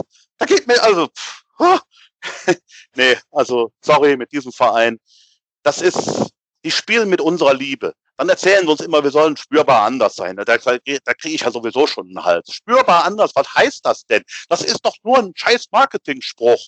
Wir sind der erste FC Köln, wir wollen Fußball spielen. Wir wollen nicht nur ein Karnevalsverein sein und lustig sein und Folklore und nach und Neo ist das schön. Deswegen bin ich nie ins Fußballstadion gegangen. Ich wollte den Verein Fußball spielen und wenn es geht, siegen sehen. Oder zumindest so spielen sehen, dass ich sagen kann, okay, da kann ich mit leben, da haben alles gegeben. Aber nö, Trömmelche dat und Allah, wir haben es also lebt, ne, kommen wir durch für. Also, ja, ihr merkt schon, ich bin ein bisschen geladen. Ich glaube aber, du sprichst ja gerade sehr, sehr vielen Fans und Hörerinnen und Hörern dieses Podcasts aus der Seele. Es, es sind auch genau meine Gefühle. Ich ja, habe das schon mal ja. gesagt hier irgendwann. Ich, ich kann mir im Moment gerade Bitte, sorry. Äh, äh, ich liebe diesen Verein. Auch wenn es sich das jetzt vielleicht gerade nicht so anhören würde. Das ist nichts weiteres als enttäuschte Liebe. Ich liebe diesen Verein, ich stehe für diesen Verein ein. seit was weiß ich wie vielen Jahren, über 50 Jahre mittlerweile. Ich habe den Verein in der Scheiße gesehen und habe trotzdem zu ihm gehalten und ich habe diesen Verein natürlich auch in erfolgreichen Tagen gesehen. Das heißt bei mir übrigens tatsächlich Meisterschaft, wir hatten das ja mal. Und äh, aber was momentan sich hier rund um diesen Verein abspielt, ist eine ganz gefährliche Entwicklung. Wenn einer wie ich der niemals einen anderen Verein bevorzugen würde. Nie, nie. Wenn, dann würde ich mich kommen. Also wenn nicht mehr, wenn nicht mehr FC, dann gar nicht mehr Fußball. Aber wenn einer so redet wie ich, dann ist es fünf vor zwölf, weil ich bin nicht alleine. Ich wiederhole es nochmal. Ich weiß, dass viele aus der Community so denken und ich höre ja gerade von euch, dass es euch teilweise ähnlich geht. Es ist einfach fünf vor zwölf und dieser Verein muss endlich mal merken, dass es anders laufen muss, dass sich was ändern muss, dass die Marketing-Heinis raus müssen, jedenfalls aus der Entscheiderebene, dass sportlich ein Konzept da sein muss, Sie können ja gerne anfangen, hier Jugendleute einzustellen oder Jugendspieler immer mehr hochzuziehen. Machen sie ja jetzt auch. Ist natürlich teilweise auch ein bisschen Kosmetik, um das Wirtsdesaster zu, zuzuflüstern. Mhm. Aber ist irgendwo, glaube ich, auch ernst gemeint. Wahrscheinlich auch deswegen, weil sie eh keine Kohle mehr haben. Dieser Verein muss sich ehrlich machen. Vor sich selbst. Muss endlich auch mal aufhören, sich selbst und vor allen Dingen seine Fans zu belügen. Weil das tut er laufen. Das ist kein Marketing, was die machen. Die lügen uns an. Punkt die lügen sich auch selbst was vor, die glauben das ja. Also jedenfalls zum Teil. Und das muss aufhören. So, und jetzt höre ich auch wirklich mal auf. Jetzt habe ich genug, ich habe mich gerade um Kopf und Kragen geredet, weiß ich ja. Kein Problem. Sind doch hier unter uns. Nein, ja, also, ich, ich bleibe dabei, dass du wahrscheinlich vielen aus der Seele geredet haben wirst. Ähm, ich weiß auch noch nicht, was ich tun werde, wenn, wenn die absteigen ich bin noch nicht an dem Punkt zu sagen, dass ich dann aufhöre und dann nicht mehr trotzdem hier bin, sondern deshalb weg bin ähm, und dann vielleicht einen Podcast über, keine Ahnung, Borussia Dortmund mache oder sowas. So weit bin ich noch nicht. Ähm, bei meinem Glück steigt der FC ab, Fans dürfen wieder ins Stadion und der HSV steigt auf und St. Pauli geht auch runter, damit ich wieder kein Heimspiel habe. Also Heimspiel in Anführungsstrichen, hier in Hamburg. Aber ähm, nee, ich weiß auch nicht, was ich tun werde. Das werde ich dann entscheiden, wenn es soweit ist, was ich dann fühle. Unterm Strich glaube ich nicht, dass ich schon so weit bin mich zu trennen vom Verein, also schon Schluss zu machen. Ich glaube, ich bin noch in der Phase, wo ich mir denke, ah, vielleicht kittet ja das Kind die Beziehung oder sowas. Wenn das Kind erstmal da ist, wird alles besser. Oder vielleicht wird der Stress auf der Arbeit nach, der ist dann wird wieder alles gut. Also ich kann, ich kann aus berufenem Munde sagen, ein Kind rettet garantiert keine Beziehung, würde ich mal so behaupten. Aber ähm, also ich, ich bin, bin komplett beim Ralf. Ich, ich, sehe einfach und, und dann, weißt du, dann hörst du auf einmal, ja, uns fehlen die Fans so. Das sind aber die Fans, die ihr partout eigentlich die ganze Zeit immer nur torpediert. Und ich, also es, es sind, es schlagen so zwei Herzen in meiner Brust. Auf der einen Seite ähm, hoffe ich, dass einfach das beim FC erhalten bleibt, was mich auch an den FC irgendwie bindet nämlich dieses nicht austauschbare. Und damit meine ich nicht hier, wir sind, wir, wir, sind, wir sind der FC und wir sind, wir sind durch und für. Und das, was der Ralf genau gesagt hat, das genau das trifft auf mich zu. Ich möchte den FC im idealsten so erfolgreich sehen, äh, wie, wie ich, wie ich sehen möchte. Ähm, ich habe kein Problem damit, auch mal abzusteigen in die zweite Liga. Das ist gar nicht, finde ich gar nicht so dramatisch schlimm. Aber ich möchte einfach sehen, dass da Spieler auf dem Platz stehen, die alles für diesen Verein geben und sich nicht wie jetzt am, am Samstag nach dem 3-0 demonstrativ ergeben. Das möchte ich nicht sehen. Und ähm, ich, ich hoffe einfach, dass die aktuellen handelnden Personen sehen, dass genau nämlich das fehlt aktuell, was sie gefühlt immer so ein bisschen in den letzten Monaten vor Corona so ein bisschen vielleicht vernachlässigt haben, nämlich die Fans. Weil ich glaube nämlich, der FC lebt auch von dem Stadion. Ich kann mir vorstellen, dass wir durchaus einige Spiele vielleicht anders gespielt hätten mit Fans. Und ich könnte mir auch vorstellen, dass aktuell mit Fans ein anderer Wind in Müngersdorf wehen würde. Weil ich kann mir vorstellen, wenn du nach so einem Gurk 0-1 gegen Augsburg da werden ja Pfiffe gekommen und ich glaube, das ist halt auch ganz wichtig. Du musst, du kriegst ja, die Spieler kriegen ja gar kein Feedback und wenn die dann halt noch intern so in Watte gepackt werden von, vom Trainerteam, ja, dann, dann, dann fehlt da einfach was und ähm, ich bin einfach nur aktuell sehr, sehr frustriert, weil ich genau das sehe, wo wir vor, wie viel, vor drei Jahren waren. wir sind auf dem besten Wege, wieder abzusteigen. Und habe heute auf der Arbeit schon gewettet, dass wir in zwei Spieltagen, nach zwei Spieltagen hinter Schalke liegen. Kann so und ähm, also ich, ich ähm, sehe aktuell und das und was was auch noch sehr schlimm ist, ich sehe aktuell nicht, wie wir aus dieser Misere rauskommen, spielerisch. Da hast du jetzt schon ein gutes Stichwort geliefert. Ich würde jetzt hier on air mal eine Prognose machen, an der ich mich dann gerne nächste Folge messen lasse. Ich habe eine Prognose, was Markus Gistol gegen Hertha BSC tun wird. Und zwar wird er den nächsten Youngster reinschmeißen. Das tut nämlich Gistol immer, wenn ihm das Wasser bis zum Halse steht. Das hat er damals gegen Leverkusen gemacht mit äh, Katterbach und Jakobs und Thielmann. Das hat er gegen Borussia Dortmund gemacht mit Sava Cestic.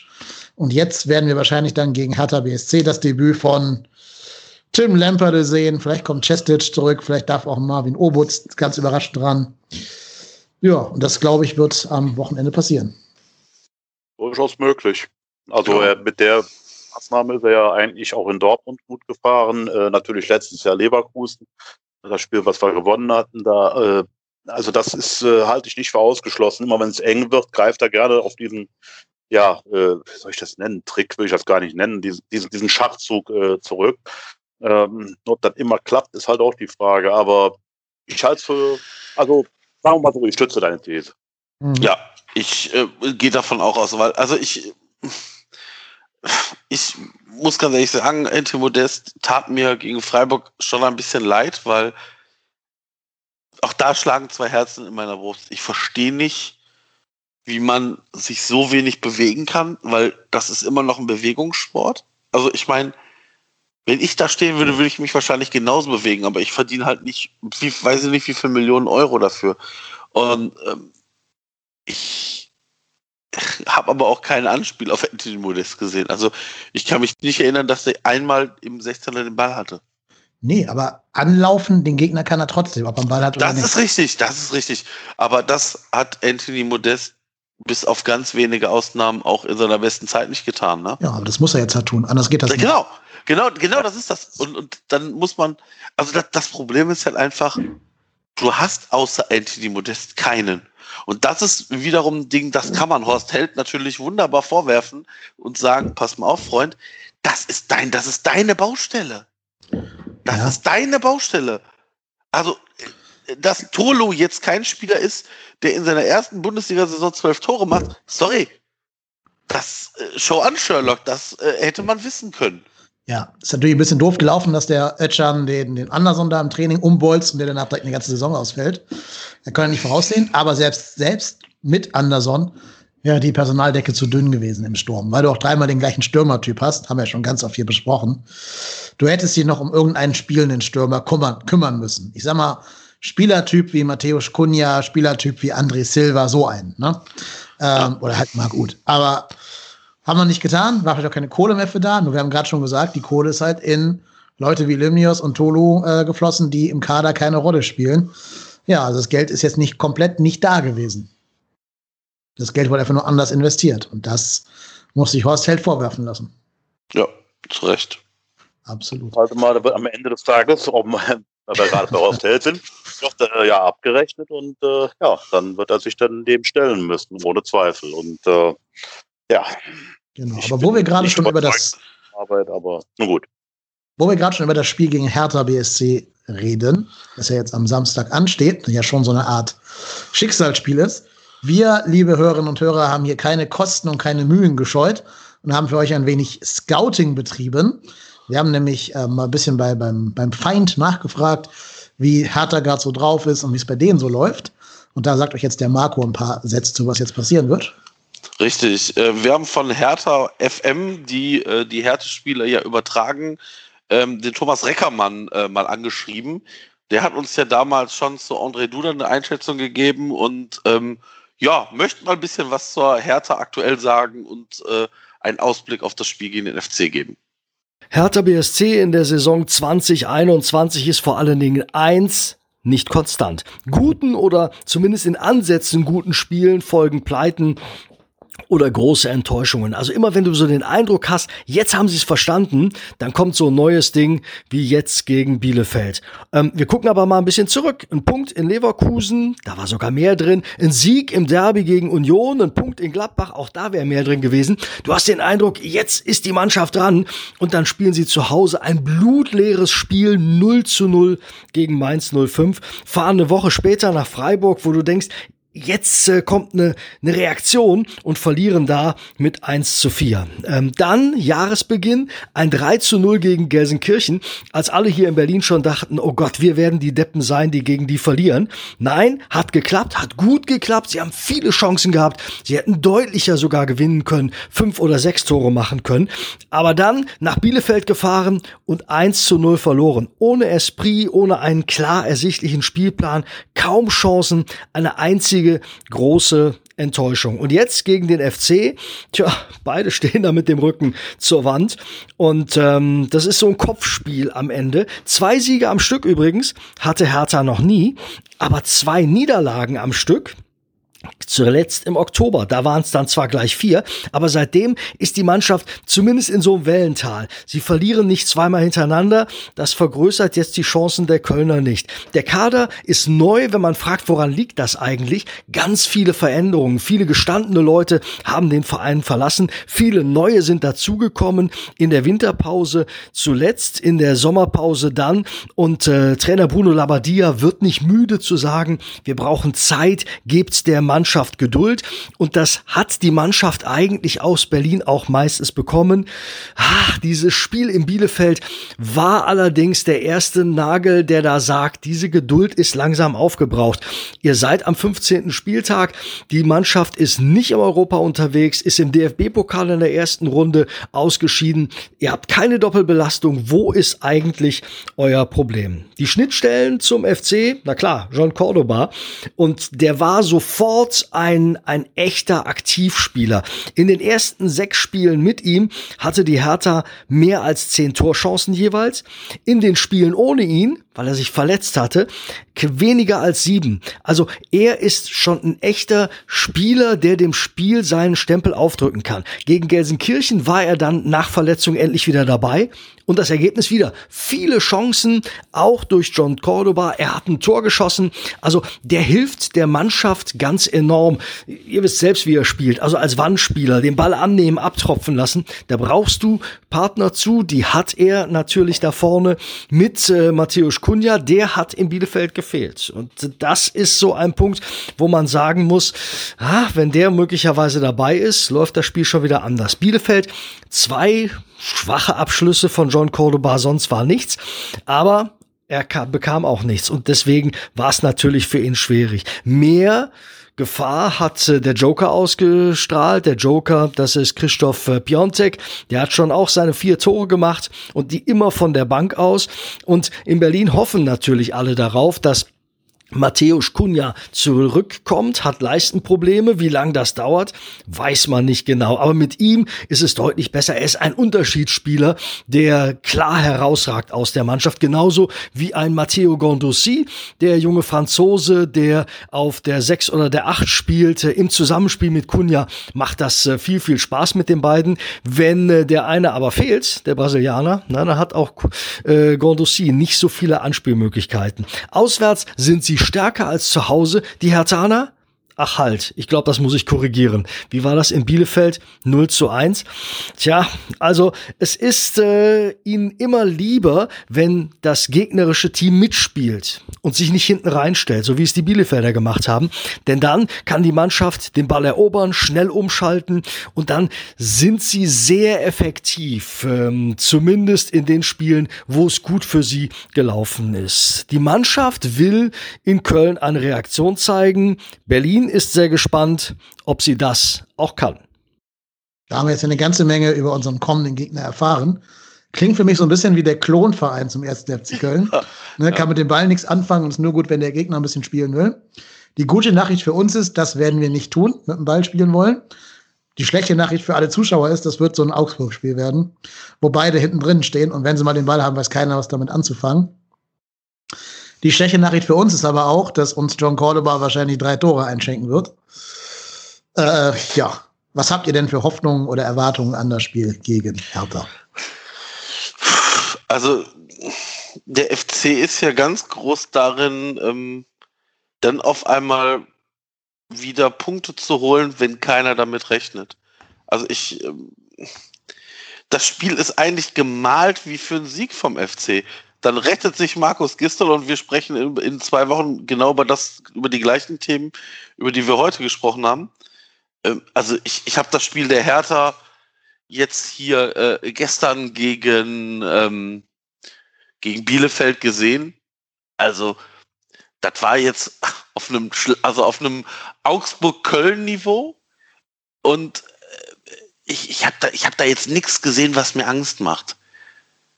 Also ehrlich, also Kunja wird ja, so wie man das heute gehört hat, auch noch weiter ausfallen, wird zumindest das Spiel gegen uns verpassen.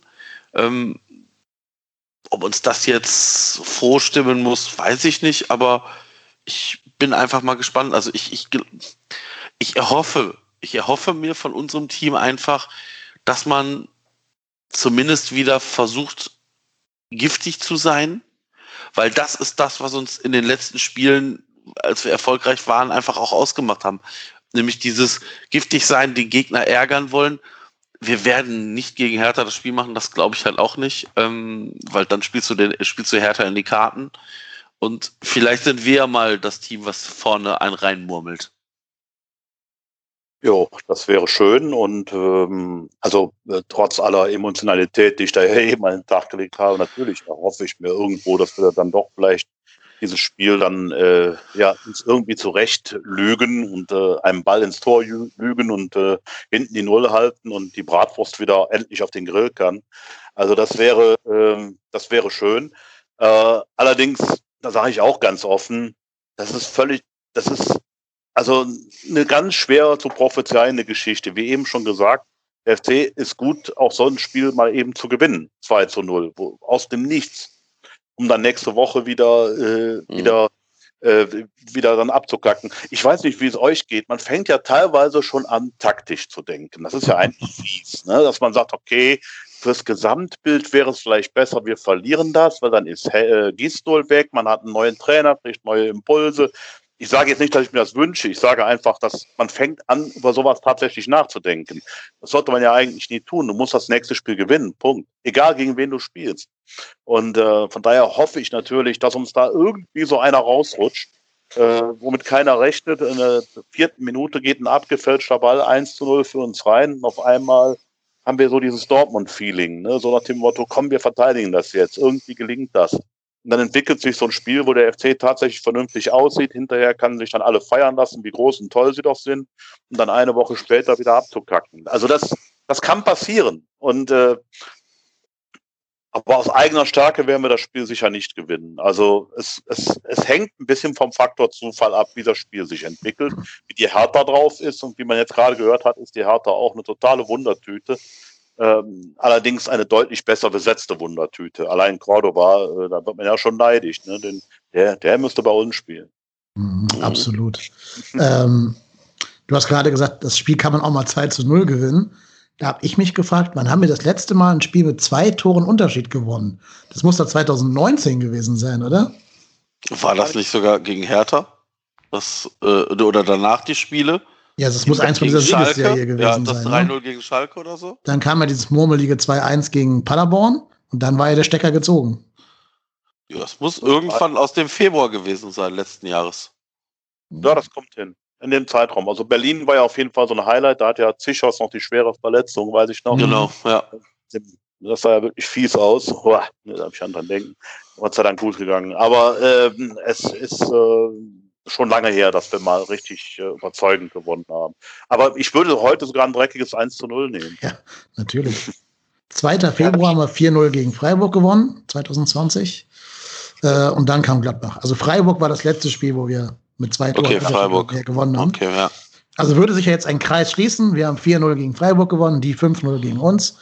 Dann kann man ja sagen, jetzt ist die finstere Serie beendet und jetzt können wir mal gegen Hertha wieder eine neue Serie starten. Ich erwarte, dass wir mit Dreierkette spielen hinten, weil das ein bisschen mehr Stabilität verspricht. Ich erwarte Hector im Mittelfeld anstelle von Ötchan, der eine Denkpause bekommen wird. Ich erwarte die Rückkehr zu diesem Doppel-9-System. Und wie ich gerade schon sagte, ich erwarte die Rückkehr von mindestens einem Youngster, wenn nicht gar von zwei, also nicht Rückkehr, sondern äh, das Reinwerfen von einem bis zwei Youngstern. Wahrscheinlich Chestic in die Dreierkette und Lemperle auf diese Thielmann-Position. Ähm, lasse ich mich gerne dran messen an diesen Worten, aber ich habe das so im, im Urin, dass der Gistol genauso handeln wird. Oder ansonsten wird das so weiter so geben. Also da wird jetzt keiner irgendwie mal irgendwie abgestraft oder in die, weiß ich nicht, zweite Liga versetzt oder sonst irgendwas. Das wird alles da in dieser Wohlfühloase drin bleiben, damit sich da ja keiner von diesen kleinen Schneeflöckchen da irgendwie auf die, auf die Füße getreten fühlt oder irgendwie zum Boulevard rennt und sich da ausheult oder sowas. Also es wird keine fundamental anderen Dinge geben. Ähm, ja, und deswegen erwarte ich da, wie ihr schon gesagt habt, höchstens, dass wir halt die Laufbereitschaft nach oben schrauben werden und zumindest mehr laufen werden als Hertha. Das, das kann man auch erwarten. Das kann man von jeder Regionalliga-Gurkentruppe erwarten, dass sie mehr laufen als der Gegner. Ähm, und garantiert erst recht von Bundesligaspielern, die alle ein paar Millionen verdienen. Äh, laufen kannst du immer, egal wie schlecht die Form ist. Ja, und ob dann da hinten wirklich ein Sieg runterfällt, das hängt von so vielen Faktoren ab. So richtig glaube ich nicht dran. Also da halte ich gerade ein Unentschieden noch für das realistische Szenario. Aber trotzdem, ne, die nächsten drei Spiele plus das nächste Spiel im Pokal gegen Regensburg, was ja fast schon eine historische Chance auf das Viertelfinale ist, gegen, gegen Regensburg, die ja auch nicht die Sterne vom Himmel spielen. Ähm, also, wenn die Leistungswende jetzt nicht kommt, ist der Trainer halt nicht mehr haltbar, haltbar und da musst du überlegen, wie du in diese beiden Schicksalsspiele gegen Schalke und gegen Hoffenheim und dann halt danach gegen Bielefeld gehen wirst. Ich habe gerade wenig Hoffnung auf den Sieg, aber ich habe bis jetzt ja immer Unrecht behalten mit meinem Bauchgefühl. Insofern vertraue ich darauf, dass mein schlechtes Bauchgefühl in ein gutes Spiel resultiert. ich setze schon ein bisschen Geld auf Tor Torschütze John Cordoba, da kann man fast von ausgehen. Genauso wie es ja auch klar war, dass Reinhold Jabo uns ausgerechnet auf Platz 16 schießen würde für Bielefeld. Wahrscheinlich sein einziges Saisontor wird es bleiben, aber so sei es dann. Ja, habt ihr noch irgendwelche Dinge, die ihr ansprechen wollt? Also äh, was äh, ich ja gestern bemerkenswert fand, ähm, also erstmal hoffe ich natürlich auf den Sieg, hatte ich ja schon gesagt. Ich bleibe jetzt mal bei meinem 2 zu 0, aber okay, äh, das ist dann eher so ein bisschen äh, ja, Lotteriespiel. Aber was ich eigentlich ansprechen wollte, war nochmal die Geschichte, äh, dass da gestern plötzlich, äh, gut beobachtet vom Expressfotografen Herbert Bucco, ähm, ja, drei FC-Spieler mit Horst Held sich getroffen haben. Ein Geheimgipfel, hu, hu, hu, äh, wie es dann der Express genannt hat. Äh, nachvollziehbar, es gibt ja auch Stimmen, die sagen, der Fotograf hat bestellt. Aber gut, auf jeden Fall äh, hat man da dieses Gespräch geführt und dann hat natürlich sofort dann Horst Held hinterher gesagt, dass sie nicht den Kopf des Trainers gefordert haben. Habe ich mal hinterher gedacht, vielleicht seinen, aber nein, aber jetzt mal ernsthaft, äh, wie ist das bei euch angekommen? Genau, also wir können erstmal sagen, für alle, die es verpasst haben, das waren der Kapitän und seine beiden Stellvertreter, ne, die da bei, äh, Horst Held vorstellig geworden sind. Also Hector, Höger und Timo Horn. Ist halt mal überfällig, ne? Also da muss auch mal aus der Mannschaft was kommen. Man kann nicht immer nur sagen, hier die, die, die Vereinsverantwortlichen entlassen den Trainer oder stellen den Trainer ein oder bla oder bli oder blub. Im Endeffekt ist es die Mannschaft, die auf dem Platz steht. So. Ich finde, man kann das Spiel gestern gegen Freiburg als Spiel gegen den Trainer deuten, äh, am Samstag gegen Freiburg als Spiel gegen den Trainer deuten. Denn es wurde hinterher auch gesagt, dass sich nicht an abgesprochene taktische Dinge gehalten wurde. Welche das genau waren, wurde leider nicht gesagt. Deswegen weiß ich da auch nicht genau, was da abgesprochen wurde und was nicht. Ähm, ja, aber die drei, also Höger, ähm, Horn und Hector, alle drei mit H, übrigens die drei Hs, die werden schon nicht den Kopf des Trainers fordern, weil die da gar nicht die Typen für sind. Also die drei nicht. Wenn er jetzt einen Modest hinstiefelt, dann kann ich mir schon vorstellen, dass der sagt, oh, der äh, Gisdor lässt mich nicht spielen, äh, ich will spielen, schmeiß ihn raus. Das kann ich mir schon vorstellen. Aber nicht bei den drei Sparkassenberatern. Das, das glaube ich halt wirklich nicht. Die werden da irgendein konstruktives Gespräch mit Horst Held ge gesprochen haben. Die werden vielleicht sogar auch Nachverpflichtungen gefordert haben. Das kann ich mir auch noch vorstellen. Aber ich traue denen nicht zu und das finde ich auch okay, dass das untergeordnete Angestellte nicht tun. Also ich traue denen nicht zu, dass die den Kopf des Trainers gefordert hätten. Ja, das hat er ja auch gesagt. Das habe ich auch nicht ja, gesagt. Ja, genau. Ne? Also, nee, aber ich, ich glaube Ihnen das auch. Das war für mich jetzt kein ja, Medienspin oder so. Das, das glaube ich auch. Ja, ja. ja, also ich, ich, ich glaube, das ist. Ähm, ich glaube, das ist halt auch ganz wichtig, dass mal da die, die Verantwortlichen dies auf dem Platz nun mal richten müssen auch dann mal Rede und Antwort stehen. Und wenn das, wenn der Impuls noch aus der Mannschaft kommt, finde ich sogar sehr positiv. Ähm, was die besprochen haben, keine Ahnung, das wissen wir jetzt alle nicht. Selbst wenn es um den, selbst, ich sage jetzt mal vorsichtig, selbst wenn es um den Trainer gegangen ist, finde ich das legitim, weil in letzter Instanz muss, ist das eine Entscheidung. Klar treffen das nicht, sollen das nicht die Spieler die Entscheidung treffen, aber in letzter Instanz können auch nur die Spieler einen Einblick in, in das, See also können nur diese drei Spieler oder überhaupt Spielervertreter einen Einblick in das Seelenleben der Mannschaft geben.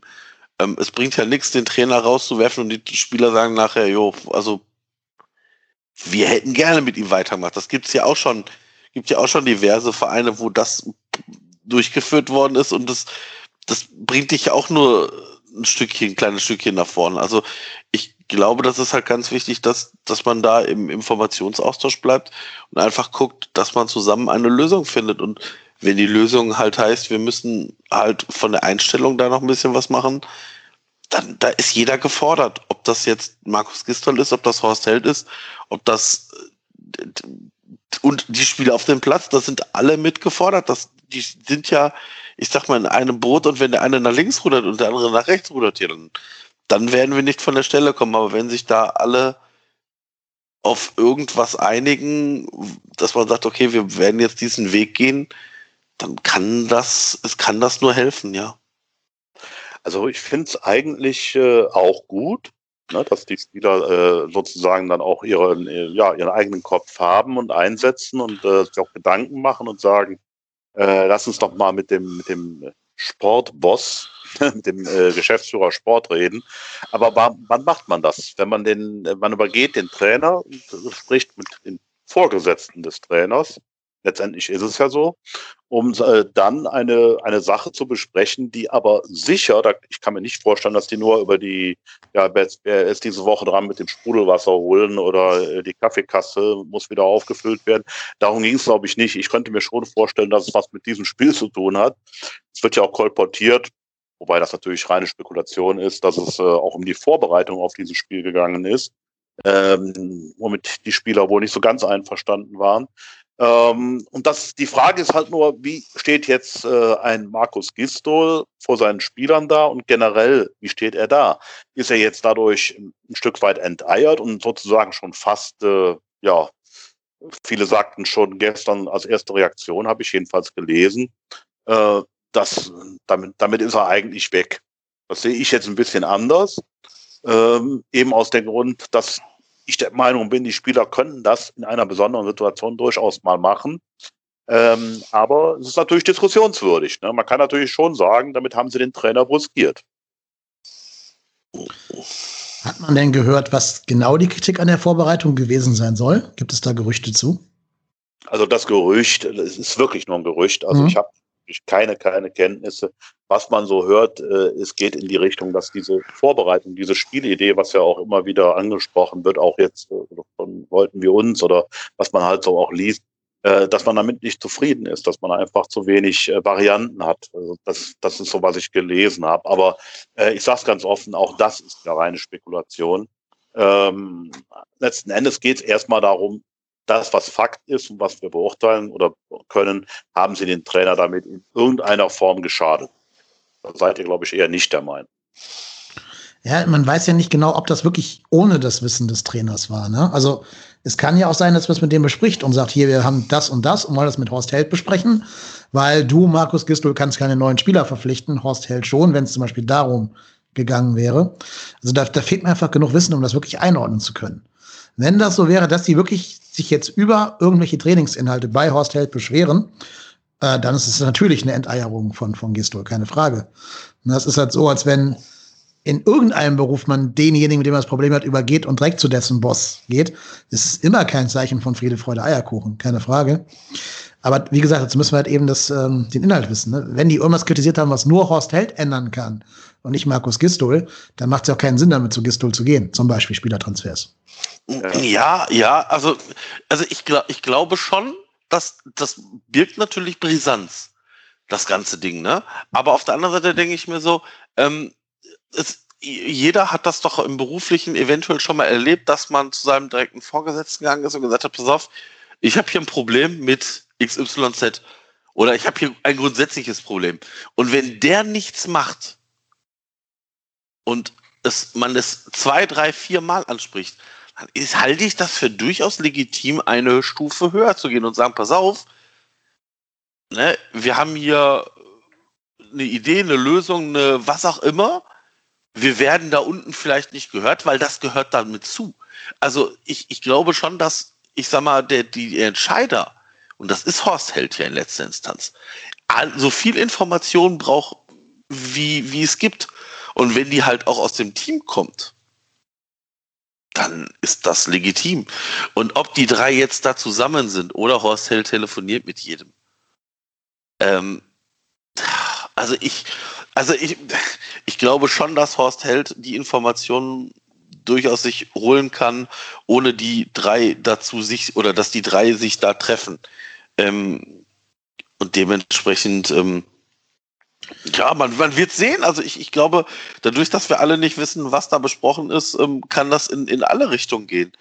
Also, kurz, ja, klar. Ich lese mal aus dem Express vor. Unter anderem auf der Agenda das ist für mich der, der entscheidende Part. Unter anderem auf der Agenda der fehlende Plan im Spiel nach vorne und Abweichungen der Freiburg-Taktik von den Trainingsinhalten. Es wurde kein Blatt vor den Mund genommen, allerdings auch nicht auf Gistos Rauswurf gedrängt.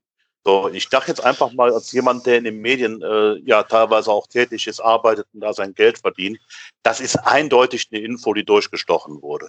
Ja. Also das ist ja. mehr als eindeutig. Wenn der Express das schreibt, dann wissen die, dann hat das denen jemand genau so gesagt. Natürlich schreiben sie nicht, wer es gesagt hat. So, und das ist halt dann die Sache, die mir so ein bisschen Sorgen macht. Und da ist er eigentlich für mich in dem Moment schon enteiert. Das geht ja schon so los, dass die drei da über diese Brücke in das Büro von, von Gistel gehen, respektive da wieder rauskommen, damit der Fotograf auf jeden Fall auch einen klaren Schusswinkel äh, hat. Ne? Also wenn ja. man das so machen will, dass es keiner mitkriegt, kann man da auch anrufen, Videocallen oder irgendwie andersrum ins Büro kommen, nacheinander oder sonst wie. Aber nicht noch schön auf dieser Brücke da posieren und nacheinander rausgehen, damit jeder Fotograf das wunderbar in die Linse kriegt. Also, ähm, ja, ja, das, das spielt schon das, dieses Image nach außen mit einer Rolle. Das kann aber auch sein, ähm, dass man damit auch ein bisschen versucht, den eigenen Arsch aus der Schusslinie zu nehmen. Ne? Ja. Und in der Sekunde, wo die jetzt da jemand anderen als Sündenbock hinstellen, sind zumindest die beiden, von denen die gespielt haben, also Hector und, und Horn, die ja nur auch keinen tollen Tag hatten, ja auch ein bisschen raus aus der Schusslinie. Ja, absolut. Also man kann es jetzt werten, wie man will. Und wie, wie, wie gesagt, äh, ich denke, da sind wir uns, glaube ich, alle einig. Das ist ja alles sehr viel Spekulation, was wir hier gerade machen. Aber wenn man das so eindeutig da drin steht, dann äh, ist da tatsächlich was passiert und man hat da auf die Art und Weise, auf irgendeine Art und Weise versucht, Politik zu machen. Mit welchem Ziel wissen wir nicht. Ähm, aber ich glaube, das Spiel hat schon in den Köpfen was ausgelöst, unter anderem ja auch, dass mittlerweile ein Horst Held ja mehr oder weniger fast schon relativ offen davon spricht, dass äh, Gistol eigentlich nur noch das Hertha-Spiel hat. Wenn da nicht was kommt, dann äh, kann man sich ja denken, was passiert. Ja, naja, da habe ich ja gerade da habe ich ja gerade schon gesagt, das, eigentlich ja. kann man nicht nur für das Hertha-Spiel das Ultimatum stellen. Das wird logistisch noch ein großes Problem geben. Da hat wahrscheinlich wieder in Köln keiner drüber nachgedacht und dann gucken sie alle doof, ach, wir kriegen ja vor Schalke gar keinen neuen Trainer. Ja, Mensch, hier, Pavlak, mach du mal. Mhm. ja. Ja, wahrscheinlich. Stefan Rutenbeck, oder Stefan Rutenbeck wahrscheinlich, ja. wahrscheinlich Stefan Rutenbeck, weil der ja mit der U19 jetzt sowieso aktuell nicht spielt. Weil er ähm, schon mal so ganz erfolgreich geschafft hat, uns zu retten, ne? So sieht's aus. Ja, ja aber äh, als Übergangslösung kann man da sicherlich irgendwas internes finden. Also das ist ja dann. Das, das Problem ist ja nur, dass die drei Spiele keine Übergangslösung haben dürfen. Ja, das ist jetzt gut, ja nicht das, gegen das, Bayern und gegen Leipzig. Ja, ja, das ist schwierig. Also ich meine, du, du bringst dich ja selber in diese Konstellation, dass du diese Übergangslösung eventuell brauchst und wenn du sie halt nicht haben willst, dann musst du halt sagen, der Trainer hat jetzt halt nur noch, noch drei Spiele und nach, drei, nach den drei Spielen finden wir eine Lösung. Und wenn man halt die Lösung halt vorher schon vorbereitet, das die Option gibt es ja auch. Also man muss ja jetzt nicht erst anfangen, mit Trainern Gespräche zu führen, wenn der eine Trainer schon entlassen ist.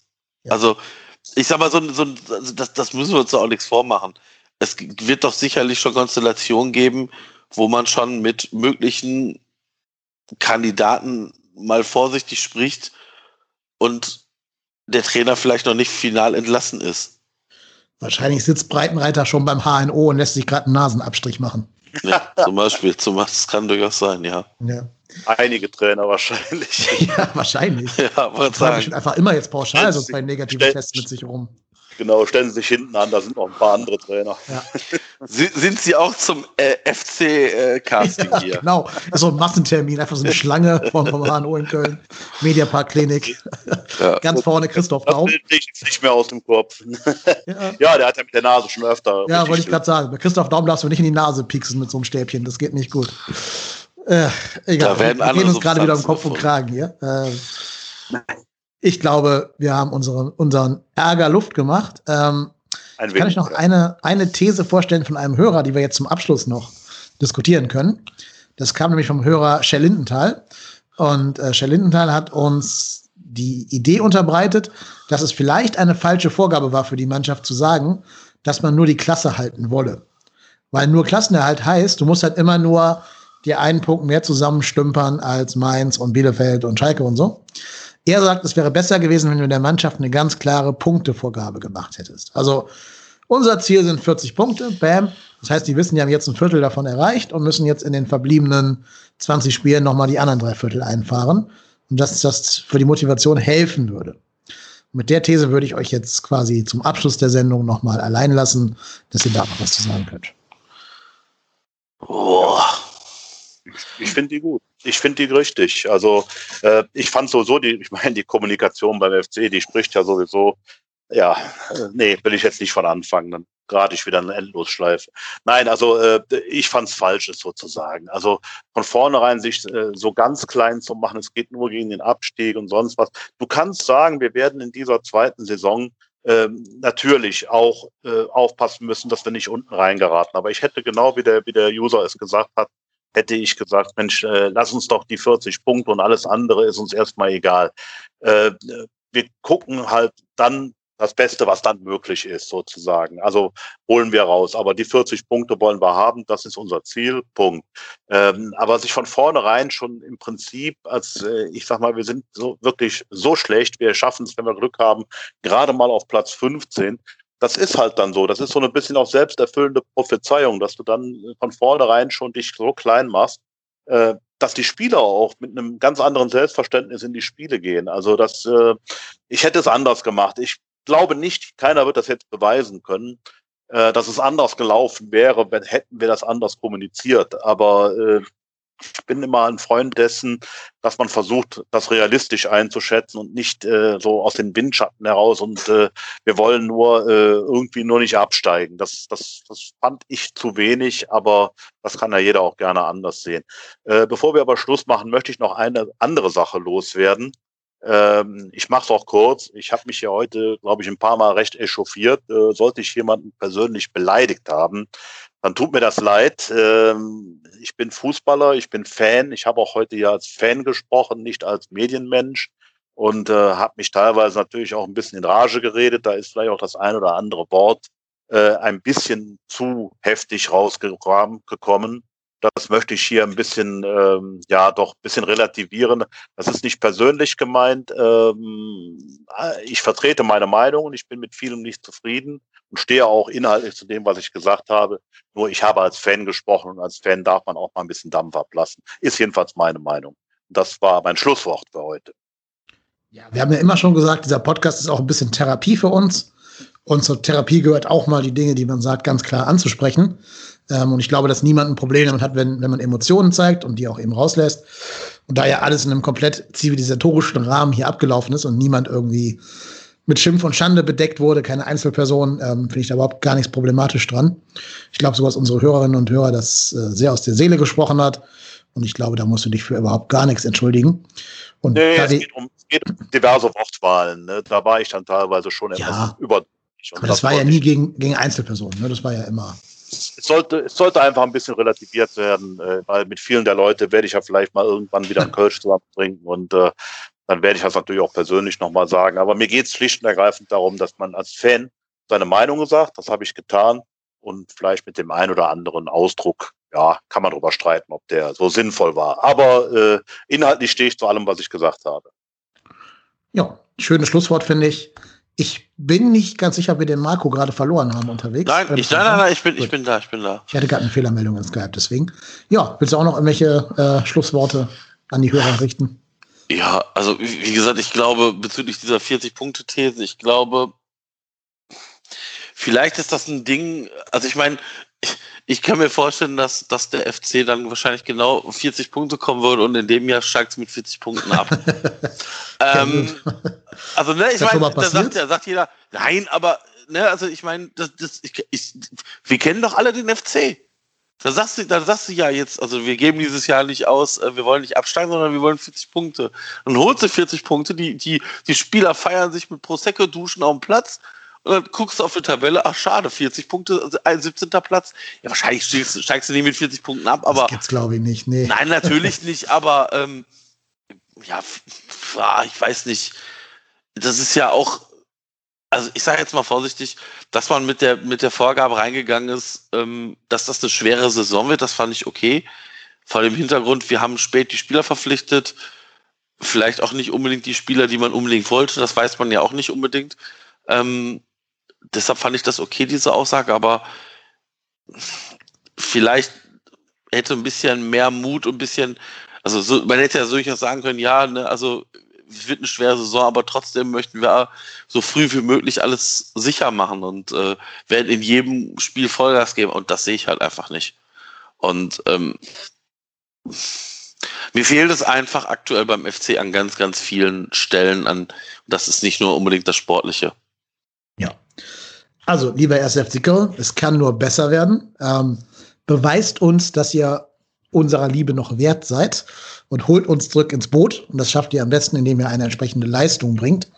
Und ich glaube, da spreche ich für uns alle, wenn ich sage, dass die Leistung erstmal jetzt vor dem Ergebnis steht. Wir uns natürlich alle wünschen, dass wir auch gewinnen, klar.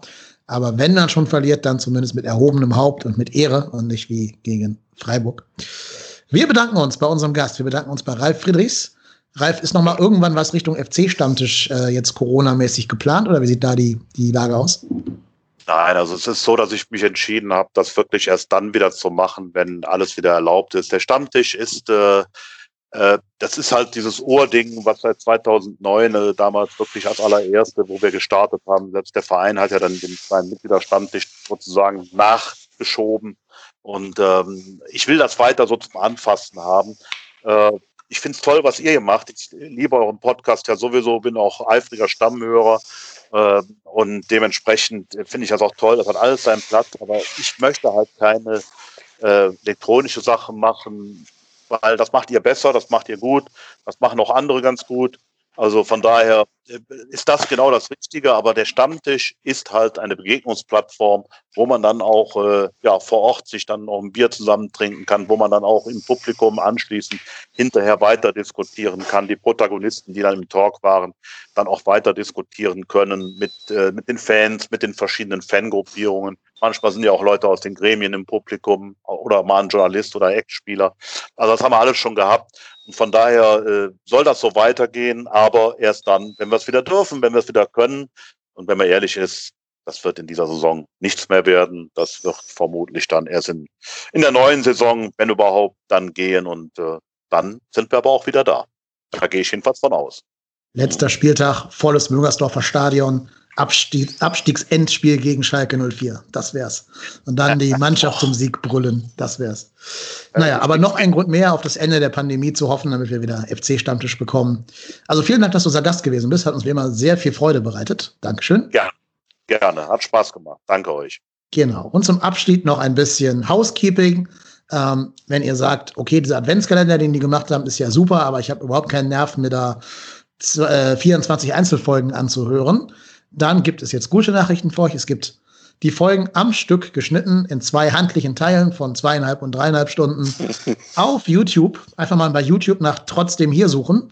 Da findet ihr unseren Kanal, da findet ihr auch alle Folgen. Das ist besonders gut deshalb, weil YouTube macht automatisch generierte Untertitel.